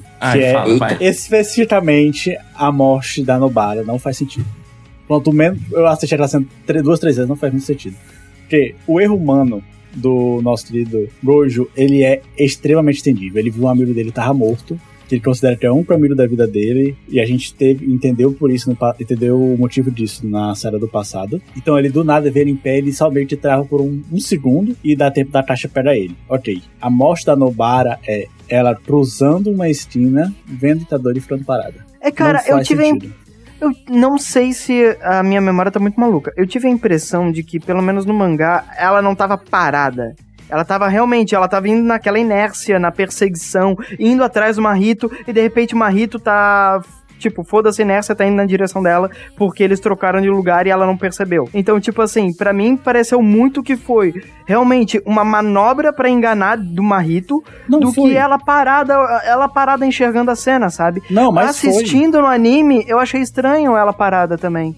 Mas eu acho que é só porque a cena tá, tipo, em câmera lenta mostrando os dois, sabe? Tipo, no mesmo plano. É que ali, a, minha, a Novara e o Mahito. A minha impressão inicial é que ela tava correndo. Ali no anime ela tá parada. Não, mas é porque no anime ela cruza a esquina. Quando ela cruza a esquina, tá o Mahito, tipo assim, na metade do caminho para chegar nela. Ela olha o Itadori e fala: Itadori? E o cara atenção nela. E para, e leva um tapão na cara e explode. Mano, e é uma morte que, sinceramente, me... É, a morte da Nobara, pra mim, é a mesma questão da morte eu não vou lembrar o nome da personagem, que eu sou péssimo com esses nomes japoneses, da menina de Kojiriz. Não tem peso e não tem desenvolvimento pra história. Hum... Não, eu discordo. É que, assim, eu, eu concordo, eu concordo em partes com você, Hawk. Eu acho que, é, realmente, tipo, depois você para pra analisar friamente, ela tá parada e, tipo, tudo bem que teve uma surpresa, né? Tipo, caralho, tem dois marritos, tem um Itadori, não sei o quê. Mas ela nem tentou esquivar, nem nada, ficou paradinha ali, só levou o tapão na cara e morreu. Mas eu acho que tem peso sim. Porque eles aproveitaram essa cena para colocar um flashback dela, mostrar mais dela. É tipo, antes teve uma luta dela, então você já tá um pouco apegada porque ela é a terceira do grupo e tudo mais tal. Para mim teve peso, eu fiquei mal, cara, quase chorei. Acabou. Mas, não, tem peso para mim. Pro Itadori, ele já, o que ele já tinha matado metade de Shibuya, e o, o Nanami já tinha morrido na frente dele. É que o bicho já tava fudido mentalmente, né? Ele ficou bad? Pô, mas... Ficou. Mas, porra, já um monte de gente morreu, o bicho tava malzão, né? Não, gente, pô, quando a Nobara morre, o Itadori fica, tipo, catatônico e desiste. E é quando o Marito fica, fica apanhando. E aí é o fluxo, é o ciclo que eu falei antes. De ele tá fudido, ele desiste. Aí chega o todo pra ajudar ele. Aí ele melhora. Uhum. Aí o todo perde a mão e se fode. Aí ele desiste de novo. Então, tipo, e, e derrota o, o Marito a sangue frio, né? Mas, tipo, eu acho que o impacto da Nobara, da morte da Nobara, tipo, é sentido no, nos personagens, sim, no público. Mas vocês concordam comigo que se ele tivesse ficado desse jeito, todo parado, assim, apenas, depois de Gananami morrer, você como leitor, ou como tá assistindo, ter o mesmo impacto? Você entenderia o motivo dele estar tá ali desistindo de tudo? Sem precisar a Nobara ter morrido, é isso? Não, cara, é que eu acho que foi acúmulo, sabe? É, não é pô. tipo assim, É, peso, ah, acho. uma hora sim, uma hora não. Não. Eu acho que é acúmulo. Eu também acho que é com um, Porque ele já tava, eu- ele tava em choque com, com as mortes do que o Sukuna causou. E ele ficou em choque com a morte do Nanami. Eu acho E que ele o fica Nanami em foi choque. mais raiva, tá ligado? Tipo, ele ficou com É, ele raiva, fica, ele ele vingar, fica com tá ligado? raiva, mas ele para, respira. Tá, Nanami não aceitaria isso, Nanami diria que tem que ser racional. Daí ele foca pra luta. Uhum. Daí depois vem a Nobara, daí ele quebra e vem o todo, daí ele volta pra luta. E, tipo Não. assim, é, não é que ele não tá sentindo, as coisas estão se acumulando. Eu sei que é, é, o que eu tô falando é que não é. Sei lá, pô, a mostra do bar foi qualquer coisa de mim, sacou? Tipo, pra obra. Entendi. E eu quero puxar uma coisa também. Maldições, elas se fortalecem quando mais o, o elemento delas, digamos assim, é foco de tristeza, depressão e raiva. Então, tipo assim, o Marrito, ele vai ficando cada vez mais forte e se descobrindo cada vez mais quando ele começa a terrorizar mais os outros. Quando começa a ter cada vez mais mortes em Shibuya. Assim, o Marrito, ele vai se descobrindo e ficando mais forte. Fetos amaldiçoados são meio humanos, meio maldições. O Itadori, ele tá acumulando traumas. Eu acho, cara, que a, morte da, Nobara, tipo, é por um descuido dela. E talvez a, animação não passa tanto essa questão da inércia, mas foi como eu entendi. De que, tipo, mostra ela virando a esquina. Os marritos, eles trocam de lugar antes dela virar. E quando ela vira a esquina, ele, já- ele já tá in- vindo pra cima dela. E aí, quando acontece o toque, ela morre. Então, não acho que ela ficou parada, sabe? Tipo, dá a impressão que é da, animação, mas não é a forma como eu entendi, sabe? É, eu acho que talvez pode ter sido um erro da animação, ou sei lá, o GG, é GG o nome do cara, né? Meio que vacilou ali mesmo. Porque, tipo, cara, realmente, se a gente parar pra analisar friamente, ela conseguiria desviar ali, tá ligado? Ela conseguiria, tipo, dar uma jogadinha de cabeça ali e não, não ter acertado. Até porque no- minutos atrás ela tava, tipo, porra, metendo porradão, desviando os caralho a quatro, tá ligado? E ali, enfim, por causa do susto tal, é essa desculpa que a gente usa, ela ficou parada e, e acertou. Então, tipo, eu entendo essa sua parte ali, que eu acho, eu concordo com você. Eu acho que ali dava pra desviar, pelo menos do jeito que no anime ficou, parece que ela ficou parada, travada, tipo, ah, encosta aí, mano. Tipo, eu vou morrer. De entender isso daí. Mas, tipo, agora por questão do sentimento e tal, aí eu discordo. Eu acho que pegou tanto pra mim quanto pros personagens em si. né? Agora, se aquela cena, por exemplo, ela tivesse pulado e tivesse tristado na perna dela, ela perdido a perna, faria muito mais sentido, tipo, tá? Maria. Sabe o que eu acho também? Que durante a luta dela contra a cópia do Marrito, ela vai ganhando mais confiança, né? Ela aprende como funciona o poder dele, ela aprende como usar o- o- os pregos dela contra o Marrito. Então, eu sinto que tem uma evolução dela como feiticeira, até pela ela, tanto ela quanto o Itadori, quanto o Megumi, todos eles são, tipo, muito inexperientes ainda, né, nesse momento. É, tem o, o desenvolvimento dela como feiticeira no meio da luta. E tem o. Ela vai ficando mais confiante até o ponto em que ela fica, cara, eu sei que você não vai conseguir me transformar porque você é só uma cópia. E aí, tanto que a atitude dela muda, ela vira, tipo, meu, predadora, tipo, não, bota aqui seu arrombado que eu vou te martelar. É, então, eu acho que essa confiança também ajuda o erro dela a ser mais justificável. Porque quando ela, uma, os maridos trocam de lugar, ela não sabe que eles trocaram, sabe? Então, tipo, pode ser que, ah, ok, eu sei que esse aqui é o falso, mas, tipo, sabe? Eu acho que tudo isso ajuda pro descuido dela ser mais palatável. Foi o jogo de troca de copos, né? Ela não tava sabendo Ele onde. só não sabia. Ela não sabia onde que tava o alvo dela. Tá, é verdade. Tinha esquecido desse ponto. E dizer pra vocês que essa morte, eu acho que foi a cena que mais me pegou nessa temporada, assim. Porque quando começa o flashback dela, eu fiquei tipo, não, ela não vai. Eu pensei, não, ela não vai morrer, né? Pô, por favor. E aí, quando ela só morre acaba o episódio, eu fiquei, tipo, olhando, assim, os créditos e a, e a ending. E eu fiquei, tipo, caralho. Eu fiquei tão chocado que acabou o episódio, ficou a tela, tipo, lá da Crunchyroll da, da minha fila de animes, e só depois disso que caiu a ficha e eu comecei a chorar tanto, eu fiquei tipo assim, caralho, gente, como assim ela morreu, sabe? Foi bem, bem impactante essa, essa cena pra mim, assim. Fazia tempo que eu não, não, não tinha esse impacto de surpresa e depois a descarga emocional, sabe? Foi bem, bem foda.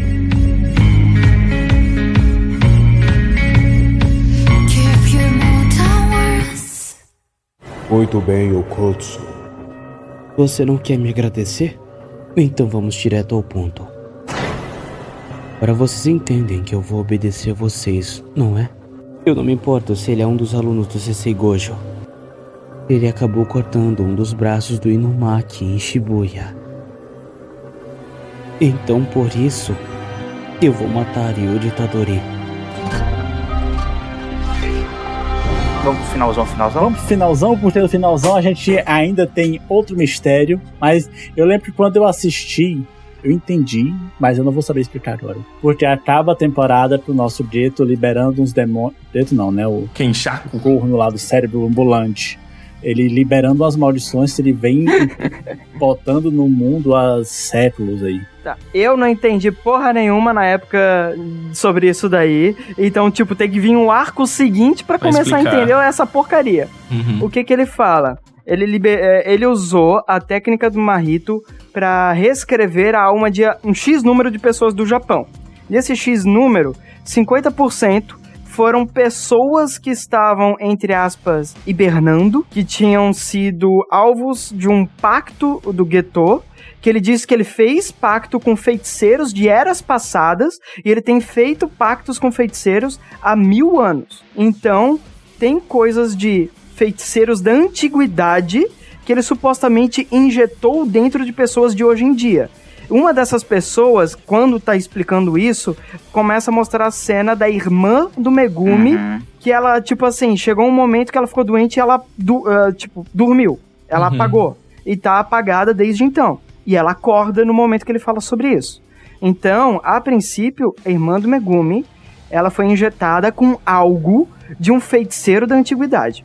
Isso ele fala. E agora acordou. E agora acordou. E o outros 50% dessas pessoas que o Geto reescreveu a alma, ele fez elas terem a propensão à energia amaldiçoada. Então, pessoas comuns, agora do nada, também são feiticeiras Jujutsu. E com técnicas, tipo, técnicas liberadas, técnicas é, maduras, digamos assim.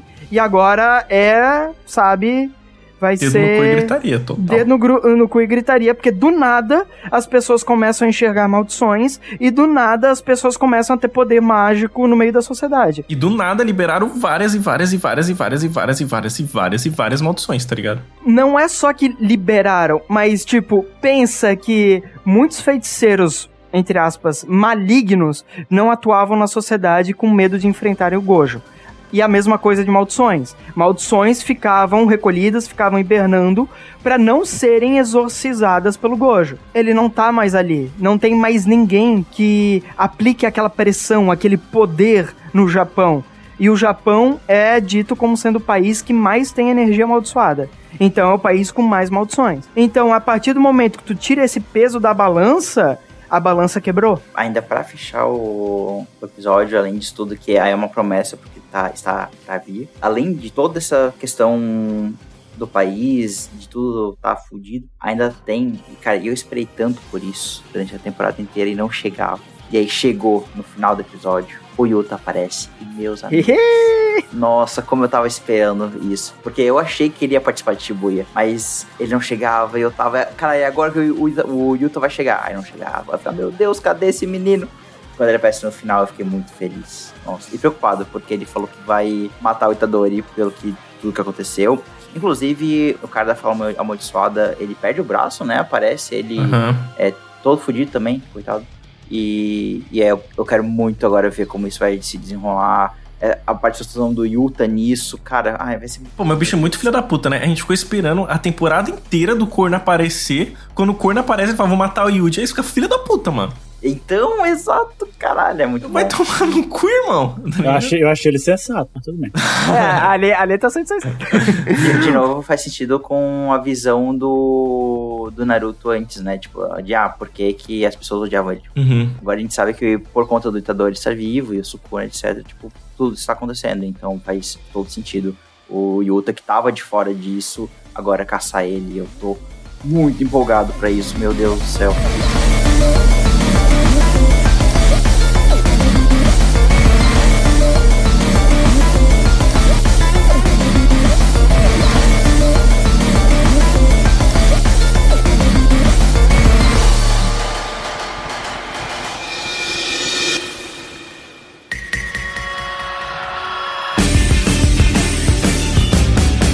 Gente dar as notas pra Jujutsu, porque eu estou esperando talvez que seja a maior nota do Fliperama, quem sabe, não sei. Não sabemos. É, eu quero agradecer aos nossos apoiadores Ficha de Ouro, que estão ajudando o nosso projeto e que são extremamente importantes pra gente continuar aqui falam sobre anime, sobre videogames, sobre muitas coisas legais. Então, eu quero dar um agradecimento especialíssimo à Vivian, ao Gaba, ao Bruno Felipe, ao Lucas Bittencourt e ao Pedrinho. A ajuda de vocês é extremamente importante para o projeto se manter vivo, saudável e crescermos cada vez mais. Beijos, seus lindos maravilhosos. E aí, agora, nós vamos fechar o episódio com as nossas considerações finais e notas. Quem quer começar? Eu, eu, eu, eu, eu começo. Vai, Hawking. Então, vai lá, Hawking. Eu realmente gosto de ver Jujutsu como um processo dos shonens pra chegar aqui, certo? Eu acho isso muito massa. Calma, processo é só na, no próximo arco, tá? Eita, bicho, sei dele? Vocês me dão gravação óbvio aqui, fazendo piada ruim, gravação inteira. Aí, eu gosto muito de como chegou até aqui. Em todos os shows, a gente vê, ele faz questão de brincar, ele faz questão de expor, ele faz questão de fazer referência. E eu realmente acho que é um auge, sabe? Pô, é uma saga curta que não tem. Não, tipo, é uma saga de lutas fodas, mas que não enrola igual a Guerra Ninja de Naruto, sabe? Então, tamo aqui, eu vou dar meu 9 de 10. Do, do que o anime tem pra me apresentar, eu acho que ele me faz quase com perfeição. Ele me fez muito bem. É, se a Nobara estivesse viva ou só sem a perna, seria 10 de 10. Gosto de deixar claro aqui. Cara, cara tirou um ponto causa da Nobara. Um ponto. Cara, rapaz. por que especificamente a perna da Nobara? Não, porque na minha cabeça a cena ela estaria puxa, pulando assim, a perna dela ficaria, tá ligado? Assim no ar, ele estaria tristinho, ela perderia a perna. Minha cena na cabeça é essa cena, pô. Outra, O Nanami, o Nanami perdeu o olho, o Todo perdeu a mão. A Nobara tem que ser especificamente a Não, perna. o Nanami perdeu metade do corpo, irmão. O, o Nanami perdeu o, o torso todo, na Ele real. perdeu tudo. Pô, então, cara, eu confesso que no My Anime List eu mandei o 10 de 10 brabo bolado. Mas depois da nossa conversa, é, eu co- consigo perceber algumas coisas que não foram tão legais, né? Quanto a, a- a parada do Mekamaru. Eu acho que, pô, foi meio foda aquilo. E esse negócio da Nobara também, conversando agora, eu acho que talvez na animação falhou um pouquinho, que dá essa questão de incerteza e tal. Mas assim, não é isso que vai estragar a obra pra mim. Eu acho que, tipo, pô, foram coi- coisinhas que aconteceram, mas, porra, eu achei do caralho, do caralho, toda essa temporada, tanto essa parte do arco do passado quanto Shibuya, fenomenal. Era um anime que eu tava acompanhando toda semana, tava louco, esperando cada episódio, me segurando, me contendo pra não ler mangá, tá ligado? É, toda semana era aquela luta né, com a ansiedade pra você ir lá no- abrir o mangá e ler. Então, dito tudo isso, eu não vou dar um 10, mas vou dar um 9.8. Eu acho que perdeu 0.2 pontos nessas coisas, tá ligado? Mas 9.8 merecidíssimo. 9.8 por causa da bolacha do Por Mekamaru. causa da bolacha do Mekamaru. É isso aí. Cara, é, eu adorei. Eu acho que esse arco, quando eu li, eu tive a impressão de que ah, ele tinha umas barrigas, umas horas meio arrastadas, e eu acho que Jujutsu, pelo menos no mangá, ele faz isso de vez em quando. Esse próximo arco, ele vai fazer bastante isso, não me ver. Então acaba cansando o leitor às vezes. Mas o resultado final, a trama que ele desenvolve, eu gosto muito. E a animação aqui, ela foi assim primorosa. Ah, principalmente o arco do passado, eu achei tudo muito lindo, mas aqui no arco de Shibuya, essas lutas mais megalomaníacas, essas coisas gigantescas, explodindo tudo da tela, não sei o que, essas coisas ali é um momento que parece que cai um pouco pra mim, porque fica muita estranheza, muita coisa na tela e eu não, não acompanho, eu só aceito. Mas, tipo assim, eu acho que é o objetivo daquilo, só aquilo não liga comigo, sabe? A animação eu adorei, adorei a animação dessa temporada. Então, cara, como que eu gosto desse arco? Esse arco, pra mim, ele é o símbolo de Jujutsu. E como que, no geral, é tudo muito positivo, cara, eu acho que 9.8 é, assim, justíssimo. Ô, louco. 2,9.8. Pilarinho, sua nota. Cara, Dali. minha nota é. Não, na real eu vou falar no final, mas. É, poucos momentos na minha vida consumindo anime acho que foram tão marcantes quanto esses meses assistindo Jujutsu. Fazia muitos anos que eu não tinha a experiência de assistir semanal, e eu sempre acompanho muito anime semanal, mas essa experiência de, cara, acabar o episódio e ficar louco querendo ir pro mangá e debater e conversar e reassistir episódio semanal pra poder ter aquilo de novo. Cara, fazia, sei lá, muitos, muitos anos assim que isso não acontecia comigo. E foi muito, muito marcante. Eu gosto muito de Jujutsu, saí dessa temporada querendo ler o mangá, mas essa temporada é também uma demonstração de por que que, pra mim, não ler mangá é uma boa coisa, assim. Porque mesmo que eu queira muito saber o que vai acontecer na, na daqui pra frente, a experiência que eu tive vendo o anime e não sabendo de nada foi tão preciosa pra mim que eu quero que isso aconteça na terceira e na quarta temporada e talvez uma quinta, não sei. Então, eu quero dizer que foi muito especial, assim, esse momento assistindo Jujutsu e que eu saí dessa temporada querendo fazer uma tatuagem de, de Jujutsu. Eu acho que isso diz muito pra mim o quanto a obra cresceu e significou pra mim depois dessa temporada. A questão de animação, de direção, tudo é muito impecável. Tem seus momentos de oscilação, sim, como a gente conversou, mas foram momentos que não me tirou tanto, assim, é, do meu entretenimento. Concordo que a parte do Mekamaru é meio paia, meio tipo, é, a da a Manobara não ter tentado esquivar também é meio sem gracinha, mas acho que são coisas tão pequenas, uma obra tão boa, tão bem desenvolvida que pra mim não é, não acho que isso diminui ponto dela ou que isso me tire da obra. Por conta disso tudo, acho que é bem óbvio que a minha nota vai ser um 10. é, é uma das melhores experiências que eu já tive assistindo anime e obras de entretenimento no geral, assim. Eu amei demais, demais. Meu Deus, Lário, como eu estou surpreso que você deu um 10. Eu não Nossa, acredito nisso, Hilário. Oh, meu Deus, o mundo vai Pô, acabar. Aceita uma sugestão de tatuagem? Pô, eu quero Aceita. fazer uma também, viu, mano? Como se fosse assim, o todo batendo as palmas, mas tipo assim, é uma mão e um cotoquinho. Ai, que maldade, João. Coitado tudo. Pecado. Então, acho que foi muito, muito especial, assim, essa, essa... Não só... A gente falou do Arco Shibuya aqui, mas o arco do passado junto, assim, é realmente muito muito completinho. É muito completinho essa. essa... E escutem nosso cast, né? Do, se você não ouviu, tá ouvindo só de Shibuya, escuta o arco do passado, pô. A gente ficou uma hora falando só desse arco. E, pô, muito massa. É um arco fudido, muito bom. Claro que Shibuya teve bem mais destaque, mas escuta lá. Você vai, eu tenho certeza que você vai curtir, pô. Eu tenho a impressão que vocês falaram muito mais sobre a animação e a direção de arte no arco do passado, no cast do arco do passado, do que aqui. Então, realmente, vale muito a pena ouvir a opinião aí dos guris a respeito da direção de arte da, deste arco aí do anime. E então, a nota final do Fliperama Nerd pra segunda temporada de Jutsu, isso contando os dois arcos, né? É, a gente não deu nota no arco do passado, porque a ideia é justamente dar um arco pra temporada como um todo. Ficou, rufem os tambores. 9.65. Ô, louco. Tá acima do que e abaixo do que? Para com esse tipo de pergunta. Eu quero saber, mano. Eu admito que eu achei que ia ser a nossa maior nota da história do fliperama. Foi. Mas não foi. Ah. Acima do que abaixo do que? Ficou um abaixo de duas obras que estão empatadas numa nota quase que 10 que é o filme do Homem-Aranha, Homem-Aranha Sem Volta Pra Casa. Não faz, não, não, não sobre isso. Pula, passa, passa, passa, o passa. O, o fantasma passa, que vai nos seguir pra sempre. Não, mano, a gente tem que combinar um cast pra todo mundo votar 10. Isso. E a outra obra que está empatada com Homem-Aranha, é, que também conhece no canal maior que Jutsu, é The Last of Us, o primeiro jogo. Ah, justíssimo. Acima. É, é justo, é justo, é justo. Um assim, um assim. Agora, um abaixo, um imediatamente abaixo, como que a gente coloca The Last of Us junto com Homem-Aranha? Ai, cara, não vamos comentar é. sobre isso, João. Águas passadas. Ai, mano. Esquece. Ah. Peraí que eu tô caçando aqui as notas. Aqui. Um e... Nossa, que estranho. Ah. Uh, um exatamente abaixo é Bioshock. Bioshock? Acho suspeito. É muito suspeito. Acho que Bioshock devia estar bem mais baixo. Mas também, né, Raul, que a gente não tava aqui, os caras ficam trocando notinha aí, porra. É verdade, já foi o episódio que eu troquei minha nota. Ai, mano. Termina, termina esse cast. Pelo amor de Deus, esse lado tem que ser demitido. Antes, antes de que venham me caçar, muito obrigado a todo mundo que escutou mais um episódio do Programa Nerd. Nós estamos cozinhando algumas coisas bem legais que estão vindo aí pro futuro. Então, acesse nosso Instagram lá, Programa Nerd Oficial. Dê uma olhada no nosso Catarse pra poder apoiar e participar das nossas conversas no Telegram também. E agradeço a todo mundo que escutou até aqui. Até o próximo episódio. Valeu, gente. Tchau. Tchau, gente. Tchau.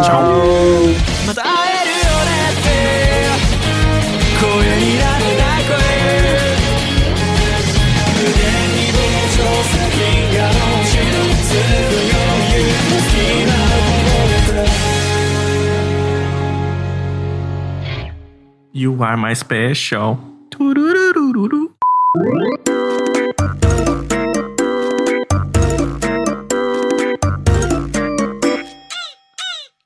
Ai, pessoal, testei aqui o áudio, tudo certo. É, prontos pra gravar? Podemos começar? Bora, prontos? Cara, na real, só deixa eu pegar um cafezinho, porque vocês sabem que não tem como eu gravar eu- ou fazer qual- qualquer coisa na minha vida sem um café. Viciado né? em café, aí, só um pouquinho. meu Deus. espera Só- aqui. Só, tá, espera aí, só um pouquinho. Uhum.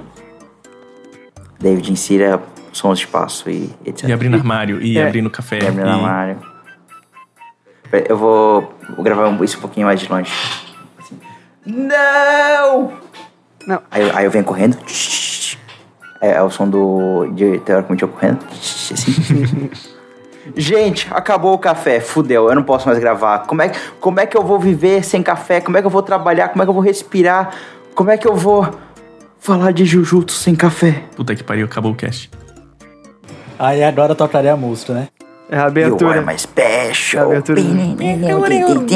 E agora, só pro David ficar sabendo, assim, quando o Hilário fez o tch, tch, tch, e fingiu que tava correndo, ele ficou balançando os braços que parecia um Narutinho.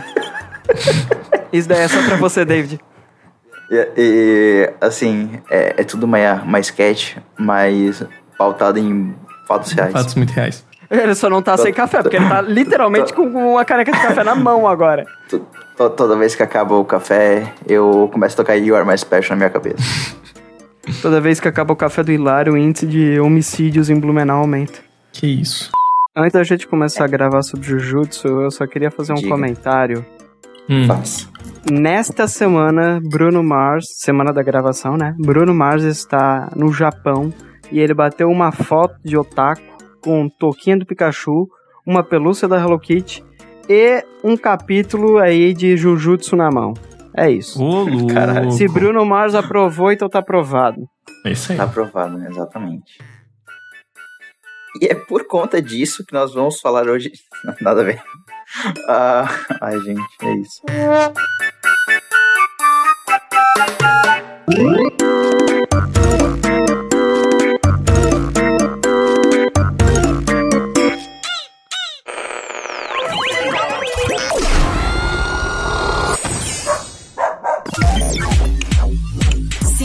Sintonia Criativa.